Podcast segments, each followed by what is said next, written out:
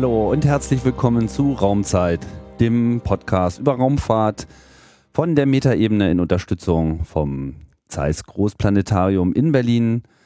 Jetzt gab es mal wieder eine kleine Pause und wir steigen wieder ein und greifen mal eine Themenlandschaft auf, die ehrlich gesagt hier bisher bei Raumzeit noch etwas unterrepräsentiert war, beziehungsweise eher am Rande der Besprechung von Missionen und anderen wissenschaftlichen Erkenntnissen immer mal wieder eine Rolle gespielt hat, nämlich das große Ganze, die Kosmologie, beziehungsweise die Frage nach der Struktur des Universums und sozusagen dem Zusammenhalt von äh, allem. Viel haben wir hier schon geschaut auf Details unseres Sonnensystems. Nur so der Blick hinaus war ähm, bestenfalls in Sendungen wie äh, über die extra, extrasolaren Planeten vertreten, ein bisschen auch schon beim Alpha-Magnetspektrometer, wo diese Fragen aufkamen, wo auch schon das erste Mal fallen gelassen wurde, dass ja seit einiger Zeit alles anders ist. Und wie anders das jetzt alles ist, das möchte ich gerne mal besprechen und Galaxien und Kosmologie ins Auge fassen. Und dazu begrüße ich Markus, Markus Brüggen. Hallo. Hallo. Markus, du bist äh, Wissenschaftler ähm, an der Hamburger Sternwarte in Bergedorf, ja. wo äh, ja, noch ein paar schöne alte Teleskope rumstehen, aber die nicht das Zentrum des Ganzen sind. Genau, die Hamburger Sternwarte, die äh, ist älter als die Uni Hamburg, gehört mittlerweile aber zur Uni Hamburg und die gibt es seit mehr als 100 Jahren. Ähm, ursprünglich wurde sie gegründet ähm, und war dann am äh, Millantor äh, im Zentrum von Hamburg. Und nach relativ kurzer Zeit wurde dann klar, dass im Zentrum von, von Hamburg es nicht so gut war, Teleskope zu betreiben, weil auch da die Lichtverschmutzung und die Luftverschmutzung schnell ähm, schlimm genug wurden. Dann ist man den einzigen, den einzigen Berg gezogen, den es in der Nähe gab, und das ist äh, der Gojenberg in Hamburg-Bergedorf. Also ein Berg ist natürlich ein bisschen lächerlich, der ist irgendwie 30 Meter hoch oder so, aber das draußen in Hamburg mehr war da nicht drin. Und dort äh, steht dann, ist die Sternwarte auch heute noch. Ähm, wie du gesagt hast, stehen da noch viele Teleskope, die äh, aus allen möglichen Zeiten, ein ganz großer Refraktor zum Beispiel und ähm, ein neu sanierter 1 Meter Zeitspiegel. Ähm, All diese Teleskope werden allerdings nicht mehr benutzt für die aktive Forschung. Mit der Ausnahme von einem Teleskop, das ist ein ähm, Te Teleskop, das noch für verschiedene Projekte in der Exoplanetenforschung benutzt wird, hauptsächlich für Studentenprojekte. Aber sonst ähm, beobachten wir da draußen eigentlich nicht mehr. Eine Ausnahme ist ähm, die, äh, die Radioastronomie. Äh, für die Radioastronomie ist das Wetter egal und ist auch ähm, die Höhe egal. Und da haben wir ein neues Teleskop gebaut vor anderthalb Jahren in Norderstedt, im Norden von Hamburg. Ähm, das ist ein, das Low Frequency Array, das ist so ein Radioteleskop, da kommen wir vielleicht später nochmal zu. Ähm, und das ist ein Teil eines europäischen Radioteleskops und von dem beobachten wir aktiv dann auch in Hamburg aus noch. Mhm. Bevor wir vielleicht noch mehr auf die Astronomie als solche und auch vielleicht die Sternwarte nochmal im Detail äh, Komm, würde mich natürlich erstmal interessieren, wie bist du denn eigentlich in dieses Feld äh, geraten? Also du wirst ja dann auch sicherlich irgendwann mal so einen Erweckungsmoment äh, gehabt haben in deinem Leben. Wie früh war der?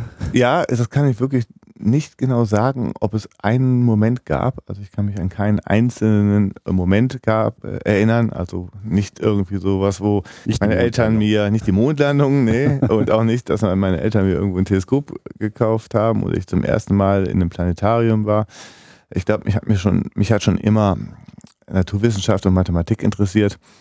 Und ähm, ja, das, ich kann das, ich, kann mich nicht an eine Zeit erinnern, wo ich mich nicht für äh, Naturwissenschaft interessiert habe. Auf irgendeine Art und Weise. Ja. Na gut, aber dann muss ja dann irgendwann diese Richtung dann auch sich abgezeichnet haben. Genau, also ich habe Physik. ja auch Biolo Biologe werden können oder so. Genau, das schied recht früh aus, weil ich mir schlecht Sachen merken kann. Das wird man wahrscheinlich noch innerhalb dieser Podcasts merken. Ich kann mir sehr schlecht Sachen merken und das ist für Biologie schlecht und äh, deswegen fällt das aus. Ähm, ja, letztendlich blieb da nur Physik übrig, weil da man sich relativ wenig merken muss und ähm, ich habe dann Physik studiert und ähm, da innerhalb der Physik, da habe ich mich dann auch erst während des Studiums dann dazu entschieden, dann Astronomie zu machen. Andere Sachen der Physik haben mich auch interessiert, aber Bei Physik muss man sich nicht so viele Sachen merken? Nee, eigentlich nicht. Ähm, muss man sich relativ wenig merken. Weil man, man alles nachschlagen kann. Man kann alles nachschlagen, natürlich, das kann, könnte man jetzt für die Biologie auch sagen, aber ähm, man, äh, es geht ja eigentlich nicht darum, sich Sachen zu merken oder Sachen zu wissen, sondern es geht ja eigentlich darum, Sachen äh, zu verstehen und äh, solche Theorien zu verstehen. Ähm, wenn man jetzt sagen wir mal, nimmt jetzt irgendeine x-beliebige Theorie, allgemeine Relativitätstheorie, dazu muss man sich jetzt nicht viel merken. Oh. Ja, ähm, man muss verstehen, wie das funktioniert und dann gibt es dann zwei, drei Gleichungen und das damit der Rest muss man davon daraus herleiten. Da muss man nicht viel, viel wissen. Also eigentlich alles ganz einfach. Äh, einfach ist es, äh, man muss sich nicht viel, also einfach äh, im Sinne von, ähm, dass man sich nicht viel merken muss. Ähm, allerdings die ganzen Zusammenhänge teilweise kompliziert und man muss sich da reinfuchsen. Aber ähm, okay. das ist was anderes. Das heißt, du hast dich dann für ein Physikstudium äh, entschieden. Ja. Und das mündete dann in die Beschäftigung mit der Astronomie. Mit der Astronomie. Ja. Jetzt äh, hast du ja schon m, beschrieben, Hamburger Sternwarte ähm, ist halt eine relativ alte und ehrwürdige äh, Einrichtung. Ich hatte auch neulich mal eine Führung, war äh, sehr hübsch. Auch diese ganzen alten äh, Refraktoren und äh, sonstigen Installationen. Ich weiß nicht, wie viele Einzelteleskope stehen da rum, so fünf, sechs, so Ja. Größenordnung. Genau, das äh, war sehr beeindruckend, aber es ist ja jetzt sozusagen nicht, nicht State of the Art. Also das war es alles mal zu seiner Zeit, aber wie du schon angesprochen hast, so Hamburg ist eigentlich viel zu hell, von dort äh, nennenswerte Beobachtungen zu machen. Da geht man jetzt schon lieber nach Chile Ja, genau. und schaut durch die nicht vorhandenen Wolken. Ähm, aber dieses Low Frequency Array, was du angesprochen hattest, das ist jetzt äh, so ein neues Ding, was solche Probleme in gewisser Hinsicht umgehen kann. Genau, also diese Sachen, die bei uns ähm, auf dem Campus in Bergedorf stehen, die haben eher musealen Charakter. Und das ist eigentlich auch ganz schön krass, äh, sich mal vor Augen zu führen, wie schnell sich eben dieses Feld und die Technologie verändert haben. Dass eben Sachen, die vor ein paar Jahrzehnten State of the Art waren, wo da Forschung am, an, an, der, an der Grenze gemacht wurde, ähm, dass das äh, ja ein paar Jahre später schon einfach nur ein Fall fürs Museum ist und dass ähm, sich das so schnell verändert und man damit gar nichts mehr reißen kann.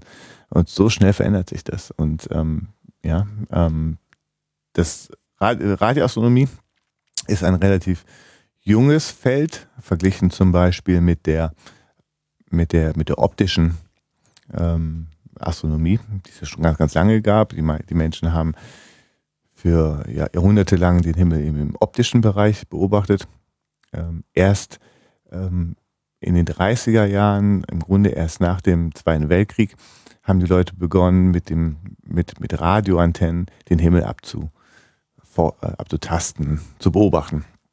Und ähm, Also mit hö in höheren Frequenzbereichen zu arbeiten. in niedrigen Frequenzbereichen, in längeren Wellenlängen. Also Mhm. ähm, ja, wir, ähm, lange Zeit haben die Leute eben in Wellenlängen beobachtet, die so ein paar Zentimeter lang sind, ja, so Gigahertz-Frequenzen, Ja. ähm, die man äh, sich da anschaut. Ähm, und die haben verschiedene Vorteile und verschiedene Nachteile. Ähm, ein Vorteil ist zum Beispiel, dass das Wetter scheißegal ist. Ähm, ähm, die Wellen gehen durch, durch, gehen durch die Wolken durch. Ähm, der Nachteil ist, dass die Teleskope größer werden müssen. Denn um ein Bild zu bekommen, das genauso scharf ist, muss man eben ein Teleskop haben, das ähm, eben genauso groß ist, ausgedrückt in Wellenlängen, Ja. wie wenn man es im optischen Bereich macht. Also wenn die Wellenlänge größer ist, muss dementsprechend das Teleskop auch größer werden. Mhm. Und ähm, braucht man eben so Riesenschüsseln, die man dann aufbaut. Wie zum Und Beispiel man- das Ding, was jetzt gerade in China äh, frisch Genau. eröffnet wurde, das Genau. 500 Meter Genau. äh, Teleskop. Genau, gestern glaube ich. ne? Ja. Ja, ähm, da hat man eben diese riesen Schüsseln, die man da, sich da anschauen muss, um eben Bilder mit vergleichbarer Schärfe zu, zu, zu erzeugen. Aber das Wetter ist egal und man sieht eben auch, das ist natürlich nicht der, der Hauptgrund, wo man im Ra- Radiobereich beobachtet, im Radiobereich sieht man eben einen anderen Aspekt äh, der Himmelsobjekte. Man sieht ganz andere Sachen. Äh, Sachen, Galaxien zum Beispiel, sehen im Radiobereich ganz anders aus. Man sieht zum Beispiel keine Sterne im Radiobereich oder sehr, sehr schwach nur Sterne sind jetzt nicht das, was hauptsächlich im Radiobereich leuchtet. Man sieht andere Sachen, höher energetische Phänomene. Ähm, und ähm, das ist eben ein Gebiet, das wir in Hamburg verfolgen, dass wir jetzt ähm, den Himmel beobachten im Radiobereich ähm, bei Wellenlängen, die noch länger sind, also der niedrigfrequente oder langwellige Radiobereich, wo die Wellenlängen mehrere Meter sind. Mhm. Und das hat man bis jetzt noch nie gemacht. Ähm, der Grund dafür ist, dass es ähm, besonders schwierig ist, weil die Teleskope noch größer sein müssen. Man kann jetzt keine Schüsseln bauen, die Kilometer. Welcher konkrete Frequenzbereich ist das jetzt? Das ist der Frequenzbereich zwischen, zwischen 30 Megahertz und 240 Megahertz. Mhm. Ähm, also genau um das UKW-Radio herum. Mhm. Ja, ähm, und dieser Frequenzbereich, den hat man bis jetzt ausgespart weil die Schüsseln, die man dafür bräuchte, wären noch größer, um irgendwelche vernünftigen Bilder zu bekommen. Da bräuchte man Schüsseln, die hunderte Kilometer groß sind. Und das kann man natürlich nicht bauen. Nee, klar. Also nimmt man dann, wendet man da einen Trick an. Der Trick ist, man nimmt ganz viele Antennen, verteilt über ganz Europa und simuliert dann eine Schüssel, die so groß ist wie ganz Westeuropa, indem man eben, wenn man in eine gewisse Richtung schaut, die zwischen den ganzen Antennen im Grunde sowas wie Zeitverschiebung einbaut. Dass wenn man irgendwie jetzt nach in eine Richtung schaut, dass dann kommen die Wellen ja erst bei einer Station an und mit einer gewissen Zeitverzögerung bei der Station, die 100 Kilometer weiter entfernt ist, mhm. an auf der Erde. Und wenn man da Zeitverschiebung einbaut, digital am Computer in Nachbearbeitung, dann ist der virtuelle Sichtstrahl dieses Antennenarrays auf diese Quelle ausgerichtet. Und so kann man das Teleskop fokussieren, auch wenn man keine Schüssel hat, die die Wellen fokussieren und die man irgendeiner Quelle nachführt. Und das ist, nennt man Phasenarray und das ist eine neue Technologie, Technologie, die im Grunde jetzt erst möglich geworden ist, durch die Anwendung von extrem leistungsfähigen Computern. Und ähm, deswegen haben wir dieses Teleskop gebaut. Das sind über 100.000 Antennen, die zwischen Polen und ähm, und im Grunde den Niederlanden von Süddeutschland hoch bis nach England und Schweden verteilt sind auf so Fußballfeldgroßen Feldern. Und diese sind alle mit 10 Gigabit pro Sekunde verbunden, gehen in einen Zentralrechner nach in den Niederlanden und das generiert dann ein Himmel fast ein, ein Bild fast des gesamten Himmels. Ähm, ja, die ganze Zeit. Wie viele, Tag Antennen, und Nacht. wie viele Antennen sind es insgesamt? Das sind mehr als 100.000. Mehr als 100.000. Ja, mehr als 100.000 Antennen. Die für sich genommen aber nicht, sagst du, ein Fußballfeld groß sind? Nein, in der sind, Summe dann ein Fußballfeld groß sind. Nee, nee, es sind, das sind, die sind ähm, aufgebaut in so Stationen. Äh, diese, jede Station ist ungefähr so ein Fußballfeld großes Ding und darauf stehen mehrere hundert Antennen. Hm. Dann gibt es wieder, ähm, davon gibt es insgesamt 50 solcher Fußballfelder. Mhm. Und auf diesen 50 Stationen zusammengenommen sind die 100.000 Antennen. Okay, also es sind 50 Orte, an denen viele kleine Antennen zusammengefasst genau. sind. Ich dachte, 100.000 ja. Fußballfelder, dann genau, das würde ja der Sport leiden. Ja, das würde, da würde auch einiges andere leiden. Und dann, ähm, ja, und damit kann man den Himmel äh, sich anschauen. Und das ist irgendwie ein Technologieprojekt, das wir jetzt im Grunde gerade erst ähm, fertiggestellt haben. Und ähm, damit schaut man jetzt, dadurch kann man eben den Himmel mit enorm hoher, hoher Auflösung in einem völlig unbekannten Wellenlängenbereich abscannen. Und ähm, also wir hoffen und haben auch schon neue Sachen gefunden, von denen man überhaupt gar nicht wusste, dass es sowas gibt. Unbekannt im Sinne von, das wurde so in der Form noch nicht getan. Also genau. man hat sich diesen Wellenbereich eigentlich noch gar nicht angeschaut. Auch, nee. nicht, auch nicht bei Missionen äh, außerhalb der Atmosphäre. Nee, genau. Das ist dann eine Sache, wenn wenn man danach über Raumfahrt und über Zukunftsprojekte spricht, was ähm, dann auch eine Weiterentwicklung ist. Denn es gibt ein anderes Problem bei diesen Wellenlängen, ist, dass die, der obere Teil der Atmosphäre, die Ionosphäre, die Signale verzerrt. Und deswegen muss, muss, muss man mit dem Computer das nachbearbeiten, um diese Verzerrung wieder rückgängig zu machen. Also die Atmosphäre rausrechnen sozusagen. Die Atmosphäre rausrechnen. Genau. Und was ist mit UKW? Ich meine, das funkt dann auch noch ganz genau. freudig dazwischen. Genau, das ist das andere Problem. Die menschengemachte ähm, Strahlung. Deswegen sind ähm, Radioteleskope meistens in irgendwelchen Vulkankratern drin. Zum Beispiel auch das 500 Meter Teleskop, die mhm. Chinesen ist in irgendeinem so Tal drin. Ja. Also so auch in Effelsberg, das Teleskop in der Vulkaneifel. Oder ist auch Puerto Rico. Oder in Puerto Rico. Mhm. Genau, die sind meistens irgendwo drin, um einfach die menschengemachten Störquellen rauszu, ähm, rauszuhalten. Ja. Rauszuhalten. Ja. Genau. Und das ähm, macht, sind, deswegen sind die meisten unten, während die meisten optischen Teleskope ja irgendwo auf einem Berg stehen, ähm, sind die meisten unten. So, und das haben wir jetzt auch nicht, aber dieses Teleskop befindet sich natürlich in einem der mit Elektros- oder Radiosmog ähm, dicht gedrängtesten Regionen der Welt, hier in, in Westeuropa. Ja. Aber das ist auch dank der, der Computer, kann man das alles rausfiltern. Ja? Man hat so, diese Empfänger haben ganz, ganz viele Kanäle drin und die Computer rechnen die Sachen heraus, was da an Störquellen dran ist. Und zum Beispiel das UKW-Band wird ganz ausgefiltert, aber es gibt auch viele andere Störquellen. Ja, also, und das ist auch immer wieder ein Kampf. Im Moment kämpfen wir da zum Beispiel mit den digitalen Audiosendern und allen möglichen Sachen. Aber das führt jetzt so weit. Aber das, man kann das machen und es funktioniert sehr gut. Wer aber noch zu noch niedrigeren äh, Frequenzen geht, zu noch längeren Wellenlängen, dann ähm, kommen die Wellen gar nicht mehr durch. Das weiß man ja zum Beispiel, dass wir zum Beispiel beim Kurzwellenradio auch argentinische Stationen hören können, weil die Wellen, die Radiowellen von innen dann die, ähm, an der Ionosphäre reflektiert werden und dann mhm. um den ganzen Erdball gehen und andersrum die Wellen von draußen auch nicht mehr durchkommen.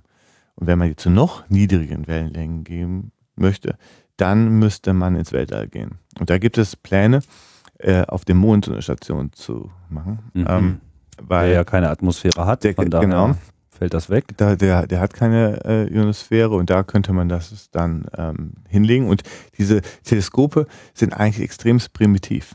Ja, die sind komplex, weil die ganze Computertechnologie und die ganze Software dahinter ähm, aufwendig ist, aber die Hardware ist total billig. Ja, es sind mhm. im Grunde nur Kabel, die man auf den Boden schmeißt. Ja. Und dann wird das nur per Software ausgerichtet und verarbeitet. Und das ist eigentlich das Geile an dieser ganzen Technik. Aber wenn man das jetzt auf dem Mond macht, müsste man dann den Computer dafür äh, auch noch mit auf den Mond machen, damit das irgendwie auch schnell genug ausgewertet werden kann, weil man will ja nicht die Rohdaten dann vom Mond schicken, 10 genau. Gigabit und so, das dürfte äh, schwierig werden, auch mit Laser ist das wahrscheinlich knifflig. Genau. Das wäre dann das Problem, man müsste sozusagen so einen Hochleistungscomputer auf dem Mond betreiben. Genau, und dafür musste man natürlich auch dann die entsprechende Energie dann da zur Verfügung haben und das ist immer ein bisschen ein Problem, ähm, besonders weil es nur wenige Stellen auf dem Mond gibt, die eben die ganze Zeit Sonne haben.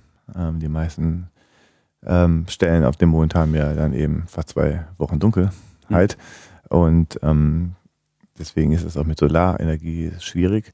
Ähm, naja, das ist alles noch äh, reine Zukunftsmusik. Aber das wäre dann die Konsequenz, wenn man zu noch niedrigeren Frequenzen gehen möchte, dass man das dort macht. Und da gibt es Leute, die darüber nachdenken, eben über Laserlinks runter mit ein bisschen äh, Computerhardware da oben an irgendwelchen Stellen, die immer Sonne haben. Da ist eine Kraterrände. Da gibt es in der Nähe der Pole-Region, wo man das machen kann. Und ähm, ja, solche Themen gibt es. Und das ist dann. Das, aber das LFA ist schon im Betrieb. Das ähm, Lofer gibt es seit zwei, ähm, seit, seit, naja, seit vier Jahren misst es schon. Aber mittlerweile erst, ich würde sagen, so in dem letzten Jahr fängt es an, wirklich Bilder produzieren, so wie es gedacht, gedacht oder gewünscht also, war. Also wir sind sozusagen noch in der Kalibrierungs- äh, und Findungsphase. So ein bisschen. Wie genau, das ja auch bei genau. anderen Missionen ist. Erstmal ja, dauert immer eine Weile, bis es alle Extremitäten ausrecken und ja. mal gucken, wie das so ist und dann abstimmen auf die Realität. Okay, und was sind so die Erwartungen, was, was, in was man da reinschauen kann? Also bisher war es ja immer so, in dem Moment, wo so ein neues äh, Frequenzfass geöffnet wurde, Röntgen, Astronomie, Gammastrahlen, Beobachtung etc., hat man ja immer wieder ganz neue Phänomene gesehen. Also Dinge, die so vorher überhaupt noch sich gar nicht abgebildet haben, Infrarot, werden wir sicherlich auch nochmal drüber sprechen, äh, ähnlich. Gibt es hier eine Erwartungshaltung?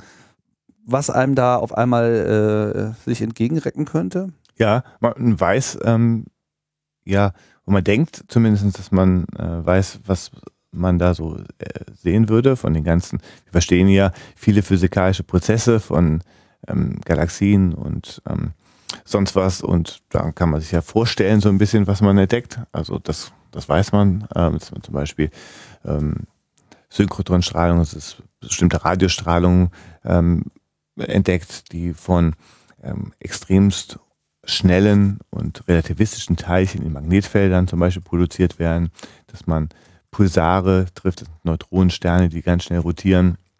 Viele Sachen, ja, da hat man ganz konkrete, ganz klare und auch, auch ganz genaue Erwartungen, was man da sieht. Äh, und andere Sachen, und das ist eigentlich das Spannendere fast, äh, ist, dass man immer hofft, dass es irgendetwas gibt, was man überhaupt nicht erwartet. Ja. Ähm, ja, so ist es, glaube ich, immer, wenn man so in so eine neue Region vorstößt, äh, dass man hofft, dass man irgendwas sieht, was kein Mensch erwartet hätte. äh, aber gleichzeitig weiß man, dass es auch viele interessante Sachen gibt, die man studiert und die man testet, wo man im Grunde weiß, wonach man sucht. Okay. Jetzt wollen wir ja mal so ein bisschen ähm, den Blick nach außen wagen. Also die Astronomie ähm, liefert da einen Teil der Informationen, andere Informationen werden ja auch von Deep Space Missionen äh, geliefert. Allerdings hat sich ja die Erforschung des Weltalls zu Beginn natürlich erstmal so um den Umkreis der Erde, dann war der Mond natürlich ein heißes Thema, dann hat man es halt geschafft, auch planetare Missionen zu machen, vor allem die Voyager äh, die glaube ich insofern für, also zumindest für mich persönlich immer eine der bemerkenswertesten Missionen überhaupt ist, weil ich, weil die gefühlt so ein bisschen eigentlich noch vor ihrer Zeit war. Man hat einfach, man hat ja gemerkt, so, man hat nachgerechnet, oh, so wie die Planeten stehen, stehen sie bald, also stehen sie dann lange nicht mehr so und wir müssen das jetzt einfach mal schaffen, weil sonst ist einfach diese Gelegenheit weg. Und man hat sich äh, in so einem äh, unglaublichen äh, Akt wissenschaftlicher äh, Forschung und, und, und, und Ingenieursbaukunst dann äh, doch tatsächlich dazu überreden können, eben diese beiden Missionen zu starten, also Voyager 1, Voyager 2, die ja unglaublich erfolgreich sind. Ich meine, die Dinger funken die eigentlich beide noch? Voyager 1 auf jeden Fall noch. Ja, weiß nicht genau. Ähm, ähm, einer auf jeden Fall, ja. Einer auf jeden Fall. Und nun sagt man ja, äh, diese Sonde hat das Sonnensystem verlassen. So, äh, da gibt's ja dann immer viel äh, Streit darüber, wo denn nun das Sonnensystem äh, aufhört. Ähm, ich glaube, man kann festhalten, nein, hat es nicht, weil auch da, wo Voyager jetzt noch äh, fliegt, gibt es den Einfluss der Sonne und damit ist man sozusagen auch noch Teil des Sonnensystems. Ich meine, der Einfluss der Sonne verfällt in dem Sinne ja sowieso nie, weil Gravitation äh, nicht irgendwann aufhört. Trotz alledem äh, sind wir halt weit hinter dem letzten bekannten Planeten angekommen, in so den ersten Bereichen, wo man ja schon so Worte aufgebracht hat für das Ende. So. Ähm, wie muss man sich das Ende des, unseres Sonnensystems vorstellen? Also was, wo fängt sozusagen der Rest des Universums äh, an und, und was ändert sich denn dann auch äh, nennenswert? Ja, also die Sonne ist ja nur einer von vielen, vielen Sternen in unserer Milchstraße und ähm, wie wahrscheinlich fast alle Sterne hat sie ein Planetensystem um sich. Ähm, wir haben jetzt irgendwie definiert, dass wir da unsere acht Planeten haben und die Voyager-Sonne ist jetzt eben hinter dem letzten äh, weggeflogen und ähm, Falls es nicht ja doch diesen ominösen neunten Planeten ja, genau, gibt, der jetzt gerade vorher ja, gesagt wurde. Also da wird es wahrscheinlich bestimmt noch einige geben. Also ähm, im Grunde wird es dann noch eine ganze Menge Zeug geben, was man irgendwie gar nicht weiß. Äh, und danach ähm, dauert es auch eine ganze Weile, bis man zur Ortschen Wolke kommt. Das ist die ganze Wolke, die ähm, die ganze Sonne oben ähm, wie so eine Hülle umgibt. Die besteht aus ganz vielen ähm, man weiß es nicht genau, aber wahrscheinlich ähm, Eis- und Gesteinsbrocken. Und äh, das ist ja der, der Ort, wo man denkt, dass die, die Kometen, die, die langperiodischen äh, äh, Kometen herkommen. Und ähm, das dauert eine ganze Weile, bis die da ankommt, die, die Sonne. Also, und das ist, ähm, ja, und danach ähm, ist man wirklich im vollkommen interstellaren Raum angekommen. Ähm, und ähm, ja, und dann ist man, dauert es eine Weile und dann kommt man zum nächsten Stern. Der nächste, der nächste Stern ist ja jetzt in den letzten Wochen äh, in den Medien gewesen, ähm, weil man dort auch einen Planet in der habitablen Zone entdeckt hat. Mhm. Also ähm, Proxima Centauri. Proxima ne? Centauri. Der auch deswegen so heißt, weil er Weil da so nah ist. also in, in, den üblichen Relativitäten, die, äh, genau. die man so im Universum heranführen muss, also ist immer noch sehr weit weg. Ich weiß nicht, wiegen weit. 4,8 oder 4, noch was Lichtjahre. Ja, äh, sowas okay. ist, der, ist der entfernt. Und ähm, ja, und das ist äh, spannend. Ähm, auch der Stern hat keine große Überraschung, äh, Planeten. Ähm, und da wird sich jetzt auch bestimmt viel Forschung drauf konzentrieren, auf den Planeten. Es gibt ja auch dieses Projekt, was ich ganz spannend finde, dieses heißt das Breakthrough Starshot oder sowas. Ähm, das ist doch dieses Projekt, in dem man so Nanosatelliten mit einem Laser beschleunigen möchte, um dort ähm, auf 10% der Lichtgeschwindigkeit zu bringen und mhm. dort äh, an, um, um Exoplaneten zu erforschen, also quasi in situ ähm, dahin zu schießen. Und das ist ein Projekt, ähm, was glaube ich die Zukunft ist, dass man eben, wenn man über Voyager hinauskommt. Voyager war so der erste Schritt, weit zu fliegen, ähm, Missionen zu haben, die eben ähm, das unbekannte Weltall ins Unbekannte vorzustoßen, jenseits der bekannten Planeten. Ich glaube, der nächste Schritt ist wahrscheinlich sowas, dass man Satelliten nimmt. 10% der Lichtgeschwindigkeit. Ja. Das heißt, man bräuchte 50 Jahre zu Proxima Centauri. Genau. Aber man bräuchte auch nochmal 50 Jahre, die kommen nicht nee, zurück. fünf Jahre, um die, um die, um, um Signal vielleicht. zurückzusenden. Genau. Was nicht verrückt ist. Nee, das, okay, das geht ja, schon. Also man braucht auch, um, ja, das, geht schon. Also es ist, ist schon okay. Und wie das funktionieren soll, ist, dass man eben mit extrem starken Lasern, die wahrscheinlich irgendwo im Orbit oder am Mond sein müssen, ähm, eben über den Strahlungsdruck diese Satelliten beschleunigen. Diese Satelliten sind wirklich extrem klein. Also das sind, ähm, ich weiß nicht, weniger als ein Gramm, glaube ich, oder sowas, sollen die groß sein.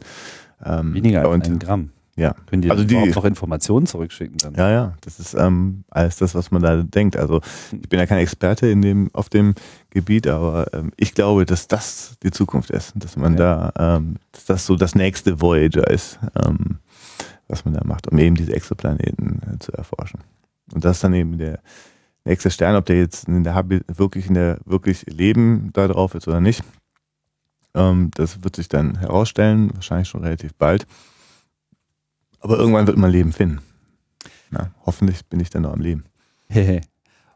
okay, jetzt Orte Wolke, auch da ist Voyager noch nicht, aber äh, Voyager hat schon Bereiche ähm, durchkreuzt, die klangvolle Namen haben, wie die Heliopause fällt mir jetzt gerade ein, aber das ist wahrscheinlich jetzt, äh, jetzt erzähle ich das glaube ich nicht in der richtigen Reihenfolge.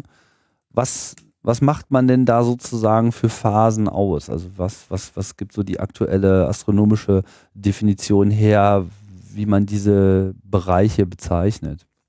Ja, also ich bin ja jetzt nicht so der Experte für die genaue Definition, wann jetzt ähm, das ähm, Sonnensystem da aufhört und ähm, da will ich mich gar nicht irgendwie groß zu, was zu sagen. Aber äh, was das Interessante daran ist, ähm, an der jetzigen Phase von Voyager jetzt aus meiner Sicht ist zum einen, dass sie eben die Heliopause durchflogen ist, dass man eben äh, misst, etwas lernt über, über die Plasmaphysik. Da lernt man weniger eigentlich etwas über Astronomie, hat natürlich alles was damit zu tun, aber eher über die Plasmaphysik, wie denn unter solchen extremen Bedingungen, wie dort ähm, Stoßwellen funktionieren, ähm, wie den Magnetfelder äh, in, im All funktionieren. Das ist eigentlich interessant.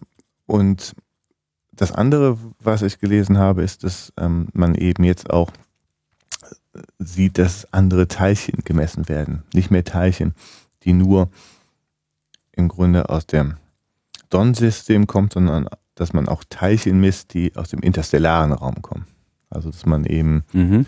und das ist natürlich interessant, ähm, die Sonne hat sich eben ja aus dem interstellaren Medium geformt ähm, was ist denn die, und im Grunde ist unsere In-Situ-Messungen bislang auf das Sonnensystem beschränkt gewesen, aber wenn man jetzt zum allerersten Mal wirklich Teilchen misst, die von außerhalb kommen, das ist natürlich spannend. Mhm. Ähm, muss mich korrigieren. Termination Shock, das ist sozusagen da, wo Voyager 1 äh, durch ist. Okay. Und Heliopause sind, glaube ich, noch ein paar Meter. Okay. Aber das ist sozusagen so der Anfang des okay. Endes des Einflusses der äh, Sonne und bei der Heliopause ist dann halt so richtig äh, vorbei. Mhm. Und was dann kommt, ähm, weiß der Geier. Aber Okay. wenn man, wenn man jetzt auf den, wenn man jetzt auf den äh, Himmel schaut, ähm, ich hatte das jetzt auch gerade äh, jüngst jetzt hier im äh, neu eröffneten Groß-Size-Planetarium mit dem ganz neuen äh, Sternenprojektor, ganz toll. Da sieht man halt viele Sterne, die sind halt im Wesentlichen in der Milchstraße. Aber dann, wenn man halt wirklich sehr genau schaut, sieht man ja auch eine weitere Galaxie. Die ist jetzt mit einem bloßen Auge auf der Erde so nicht zu entdecken. Ich weiß auch nicht ganz genau, was, was braucht man für Teleskope, bis man zu Andromeda äh, schauen kann. Das kann man mit einem ganz einfachen Feldstecher machen. Wirklich? Ja, ja. Also man kann, wenn Wenn's man auf den, ja, ja, genau. Mhm. Das Schwierigste ist wirklich einen Ort zu finden, der dunkel genug ist. Also wenn man auf die Südhalbkugel fliegt, ähm, zum Beispiel als ich in Chile mal war, vor kurzer Zeit, wenn man dann einen Ort hat, wo es wirklich sehr dunkel ist, dann findet, da sieht man die Magellanischen Wolken ja zum Beispiel mit bloßem Auge. Das sind auch Satellitengalaxien der Milchstraße, Mhm. kleinere, die näher sind, ähm, die große und die kleine Magellanische Wolke und die sieht man mit dem bloßen Auge. Und ähm, ja, das kann ich jedem empfehlen, äh, wenn man immer die Chance mal hat, auf der Südhalbkugel zu sein. Die Ähm, sieht man nur dort. äh, die sieht man nur dort. Und das, ähm, ähm, das ist eigentlich ein bisschen interessant, weil diese Dinger riesengroß sind. Das, äh, man denkt immer so Galaxien, wenn man die beobachtet, sind, äh, sind ähm, Mini-Objekte, Mhm. sind Riesendinger. Die sind ähm, relativ, die, die, die Helligkeits, die Oberflächenhelligkeit ist gering, also sind, man muss deswegen wirklich an einem sehr dunklen Ort sein und man muss, die Augen müssen sich gut an die Dunkelheit gewöhnen, aber dann sieht man diese großen Satelliten, Galaxien, die Nachbarn der Milchstraße, die Milchstraße im Grunde umkreisen oder die gravitativ gebunden sind an die Milchstraße. Und ähm, die sieht man. Und, die, und Andromeda kann man mit einem Feldstecher beobachten. Oh. Mhm. Aber auch nicht hier. Oder doch? Ähm, doch, hier ist die, die kann man hier beobachten. Ja. Ja. Wann hat sich denn dieses Bild von Galaxien und dieses Verständnis, dass das, was wir sehen, eigentlich nur eins von vielen ist, überhaupt gebildet? Also wann hat man denn verstanden, dass diese Sterne da draußen eigentlich so Nachbarschaft sind und nur sehr wenig von dem, was man sieht, ganz woanders ist? Ja, also das ist nicht lange her. Es gab also diese große Debatte, wo debattiert wurde, ob diese Nebel, die man schon vor langer Zeit im Grunde gesehen hatte, ob das Teile sind des, unserer Milchstraße, wir heute unsere Milchstraße nennen, oder ob das separate Sternenwelten sind, separate Galaxien sind. Hat man sich schon gefragt, Das hatte man sich dann gefragt und da gab es diese große Debatte. aber erst jüngst gefragt. Das, diese Debatte war, jetzt äh, komme ich wieder darauf hin, dass ich mir eben nichts merken kann, wann die genau war. Äh, das müsstest du mal im Internet nachgucken. Ja. Die, the Great Debate. Ähm, Great wann die, ga- the Great Debate, ähm, wann das genau war. Ähm, das ähm, kommt auch in meiner Vorlesung vor. Ich muss mich vor jeder Vorlesung muss ich das auch wieder nachlesen, genau wann das war. Oder gab es mehrere? Aber die äh, große Debatte der Astronomie äh, 1920. Genau. Mhm. Genau. Hubbles Zeiten. Ähm, und da die große De De Debatte, da hatte genau das zum Thema. Und ähm, seit den, kurz danach ähm, hatte man dann eben herausgefunden, dass ähm, die anderen Nebel, wie man sie damals genannt hatte, wirklich separate, ähm, se- separate Sternenwelten sind, separa separate Galaxien sind. Und seitdem hat sich das Feld eben so enorm entwickelt, dass wir heute Hunderttausende von Galaxien kennen. Das heißt noch nicht mal vor, vor 100 Jahren gab es den Begriff Galaxie Genau, gar nicht. genau. Also das finde ich immer irgendwie das besonders frappierende. Ja. Weil das ja auch echt einer der, der populärsten und most sexy Begriffe eigentlich dieser ganzen Raumfahrtwelt äh, ist. Ja, also man kann sich heute gar nicht mehr vorstellen, Ja. ähm, dass man irgendwie nicht weiß, dass es irgendwie wir in der Milchstraße wohnen, dass es andere Milchstraßen gibt ähm, und ganz viele davon. Und äh, heutzutage wissen und haben wir vermessen Hunderttausende von Galaxien. Ähm, und das sind ja bei weitem nicht alle von denen, die wir vermessen können. Also die Astronomen Shapley und Curtis, was Mhm. dazu führt, dass hier in der Wikipedia diese Debatte als die Shapley-Curtis-Debatte äh, bezeichnet wird. Die haben sich da sozusagen drüber äh, gestritten, wie es denn nun sei mit der Milchstraße und wie groß denn das alles nun ähm, äh, zu fassen sei. Aber in der Folge hat sich dann sozusagen ähm, diese sich durchgesetzt, weil sie ja wohl offensichtlich auch äh, stimmt. Was weiß man denn jetzt sozusagen über diesen, diese, also was, was definiert eine Galaxie? Vielleicht kann man das mal einfach mal an der Milchstraße äh, festmachen, die ja so im Prinzip so unser, ja, unser Bezirk ist im, Ja. im, im Weltall. Was macht eine, was macht eine Galaxie und was macht konkret unsere Galaxie aus? Ja, also eine Galaxie ist eine Ansammlung von vielen Sternen und das heißt jetzt von Millionen oder mehr Sternen, die alle in einem in, in einem Gravitationsfeld gebunden sind, sich irgendwie in einem gemeinsamen Gravitationsfeld bewegen. Ähm, Galaxien bestehen neben Sternen aus dunkler Materie und ähm, aus Gas und Staub. Und wahrscheinlich hat auch jede Galaxie mindestens ein supermassives schwarzes Loch im Zentrum. Und Galaxien gibt es in aller möglichen ähm, Formen. Ähm, auf Hubble geht so eine Klassifikation zurück. Ähm, die Galaxien in Spiralgalaxien und in elliptische Galaxien unterteilt. Das sind die beiden Hauptklassen von Galaxien. Es gibt mehr Spiralgalaxien als elliptische Galaxien. Da gibt es noch irreguläre Galaxien, es gibt Zwerggalaxien. Und wenn man da genau einsteigt, in diese ganze Klassifikation, gibt es einen ganzen Zoo Mhm. äh, von Galaxien. Und die Milchstraße ist eine Spiralgalaxie, ähm, also wie so eine Scheibe. Die meisten, äh, die Sterne sind meistens, die meisten Sterne sind so eine Scheibe, die um ein gemeinsames Zentrum rotieren. Einmal alle, alle 200 Millionen Jahre geht es einmal äh, herum. Wie das ja Ähm, auch innerhalb unseres Sonnensystems ist. Also im Prinzip alles bewegt sich, alles rotiert. Aber Genau. die, die Scheibe der Sonnen, äh, ist denn die Scheibe unseres Sonnensystems auch identisch mit der Scheibe Nein. der Milchstraße? Nein. Nein. Die können alle irgendwie stehen. Genau. Mhm. Genau. Ähm, äh, das ist unabhängig voneinander. Ähm, genau, es gibt die Scheibe, das ist eben das, wenn man die Milchstraße sieht am Himmel, schauen wir die Scheibe an. Ja, deswegen ist es die Deswegen ist es Milchstraße. so ein Band Deswegen ist es ein Band am Himmel. Name. genau. Und ähm, das ist eben äh, dieses Band der Milchstraße. Und ähm, ja, das ist eben eine Spiralgalaxie, die, die, ähm, die, die Sterne, die, die, äh, die rotieren da, die bewegen sich um das gemeinsame Zentrum. Die Sonne ist ähm, so eher in so einem Außenbezirk der, der, der Milchstraße. Ja, 8 Kiloparsec in den Einheiten, die die Astronomen gerne benutzen. 8 Kilo Äh, das Parsec. sind 24.000 Was ist, denn, Lichtjahre vom äh, Zentrum der Galaxie. was ist denn ein Parsec?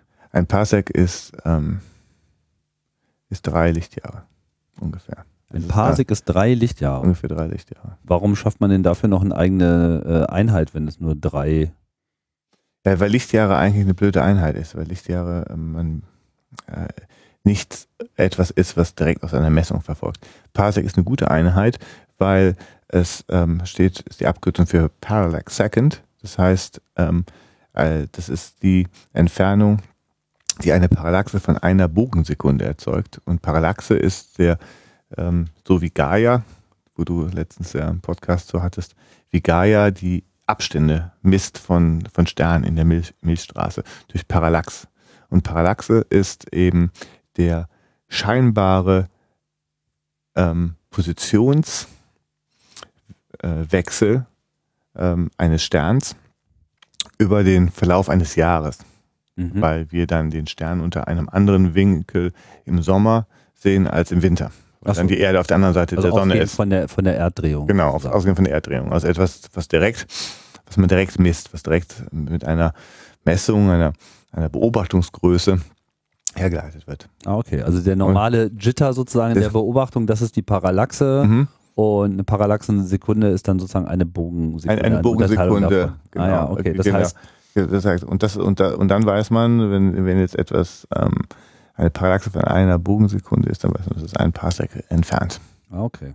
Und deswegen ist es eine. Und so haben sich eben die ganzen Einheiten in der extragalaktischen Astrophysik haben, sind alle basieren auf dem Parsec, während in der eher so in, in der in der Planetenforschung man meistens mit astronomischen Einheiten arbeitet, Astronomical Units, also die mittlere äh, Entfernung zwischen Erde und Sonne.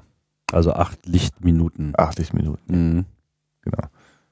Und ja, deswegen, und Lichtjahre ist etwas, was eher also aus der Science Fiction kommt oder aus dem, das irgendwie in der in der populären Wahrnehmung immer da ist, aber äh, in der Astronomie rechnet keiner mit Lichtjahren. Ja, okay. Ja. Nachvollziehbar. Ja. Man muss ja immer das, äh, die Einheit nehmen, die auch am praktischsten äh, ist genau, und irgendwie ja. äh, passt, sonst muss man ja die ganze Zeit umrechnen und hat kein Verständnis dafür. Mhm. Aber bei Lichtjahr muss man ja sagen, also nicht jeder versteht es so. Wird ja auch gerne mal so als Zeiteinheit wahrgenommen. Das dauert Stimmt. ja Lichtjahre, Stimmt, was ich ganz lustig finde. Aber ähm, immerhin, also äh, auch das ist äh, eine Menge Holz. Gut, Jetzt hast du gesagt, die Galaxie ist. Worauf hast du dich gerade bezogen? Auf, auf den Durchmesser der. Äh nee, unsere, unser Abstand vom Zentrum, unser Abstand im Grunde vom äh, Schwarzen Loch äh, in der Mitte der Milchstraße beträgt ähm, 8 Kiloparsec, also ungefähr 24.000 24 Lichtjahre. Jahre. Okay. Ähm, das heißt, das Licht, was von dort nicht kommt, aber was äh, sozusagen, wenn man dort hinschaut, alles, was man äh, noch wahrnimmt, das ist schon mal 24.000 Jahre unterwegs gewesen, genau. um bis zu uns zu kommen. Und wir sind innerhalb der Milchstraße wie weit draußen? Also sind wir schon so unter ferner Liefen oder sind wir so eher so mittendrin?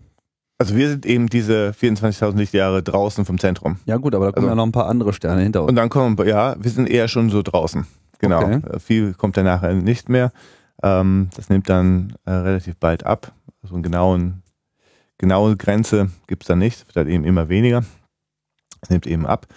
Und äh, wir sind eher schon so in so einem Außenbezirk. Okay. In, in also der Spirale, an dem der Anhalter hat recht gehabt, da hieß es ja in einem ziemlich äh, genau, genau. uninteressanten genau. uninteressanter Bereich, ein relativ uninteressanter Stern in einem uninteressanten, ähm, ja. unbedeutenden Block des, des, des Universums. Und ähm, da ist eben die Sonne äh, da. Ähm, und im Zentrum der Milchstraße gibt es eben ein schwarzes Loch, ein supermassives schwarzes Loch, das man relativ genau vermessen kann. Das ist ungefähr eine Million Sonnenmassen ähm, an, an Masse. Und ähm, das ist eher klein für solche supermassiven schwarzen Löcher. Dafür ist die Milchstraße eigentlich eher eine relativ schwere Spiralgalaxie schon ist. Und ähm, sie gehört Teil zu einer Gruppe von Galaxien, die zur lokalen Gruppe gehören. Die Andromeda-Galaxie ist auch einer äh, Teil der äh, lokalen Gruppe. Die Milchstraße ist die größte, die dominante Galaxie dieser lokalen Gruppe. Und da gehören halt äh, verschiedene Galaxien dazu. Kleinere Zwerggalaxien hauptsächlich. Und ähm, die entdeckt man auch eher, oder die meisten davon kannte man auch noch nicht vor allzu langer Zeit. Ähm, das sind meist lichtschwache Galaxien und diese Satelliten äh, werden eben sukzessive entdeckt und ähm, ja, es gibt viel Interesse bei eigentlich im Moment, besonders für diese ganz kleinen Galaxien, ähm, weil das eben ähm, sehr Probleme gibt mit unserem kosmologischen Modell. Dazu vielleicht später. Okay, also, um es ja mal vielleicht ein bisschen zusammenzufassen, um es auch mal klar gesagt zu haben. Also unser, unsere Sonne ist eine von, na, was ist die aktuelle Schätzung? Wie viele Sonnen gibt es so in der Milchstraße? Ich habe mal was von 100 Milliarden bis 200 Milliarden gehört. Ja, sowas. Man hat keine Ahnung. also sowas. die Gaia-Mission, die du schon angesprochen hattest, wo es hier äh, auch schon mal einen äh, Podcast zu gab, als äh, die ganze Mission noch auf dem Weg war. Mittlerweile hat sie ja nicht nur funktioniert, sondern vor ein paar Tagen eben auch schon die ersten Daten äh, abgeworfen. Ist ja dabei, diese Milchstraße komplett neu zu vermessen. Also auch natürlich alles andere, was noch zu sehen ist. Aber vor allem geht es darum, ein neues Verständnis der Milchstraße zu finden und mal wirklich die Sterne genau zu zählen. Also ich glaube, die Präzision, mit der das jetzt getan wird, ist um ein Vielfaches höher als die Sternkarten, die wir bisher zur Verfügung haben und auch die pure Zahl von Sternen, die überhaupt gesehen wird, äh, übersteigt das natürlich auch nochmal bei äh, um, um mehrere äh, Maßeinheiten. Die wollen, glaube ich, eine Milliarde Sterne vermessen, nicht? Eine Milliarde Sterne. Genau. genau. Also man genau. weiß, man sieht Ein Prozent. ohnehin nicht alle, aber man kann schon irgendwie auf der Basis interpolieren, was vielleicht so in etwa die Größenordnung ist. Also Genau. du willst dich jetzt auf keine Zahl festlegen äh, lassen. Es sind auf jeden Fall sau viele. So viele. Und äh, davon sind wir halt irgendwie ein kleiner Fleck, der von den allermeisten überhaupt nicht gesehen wird.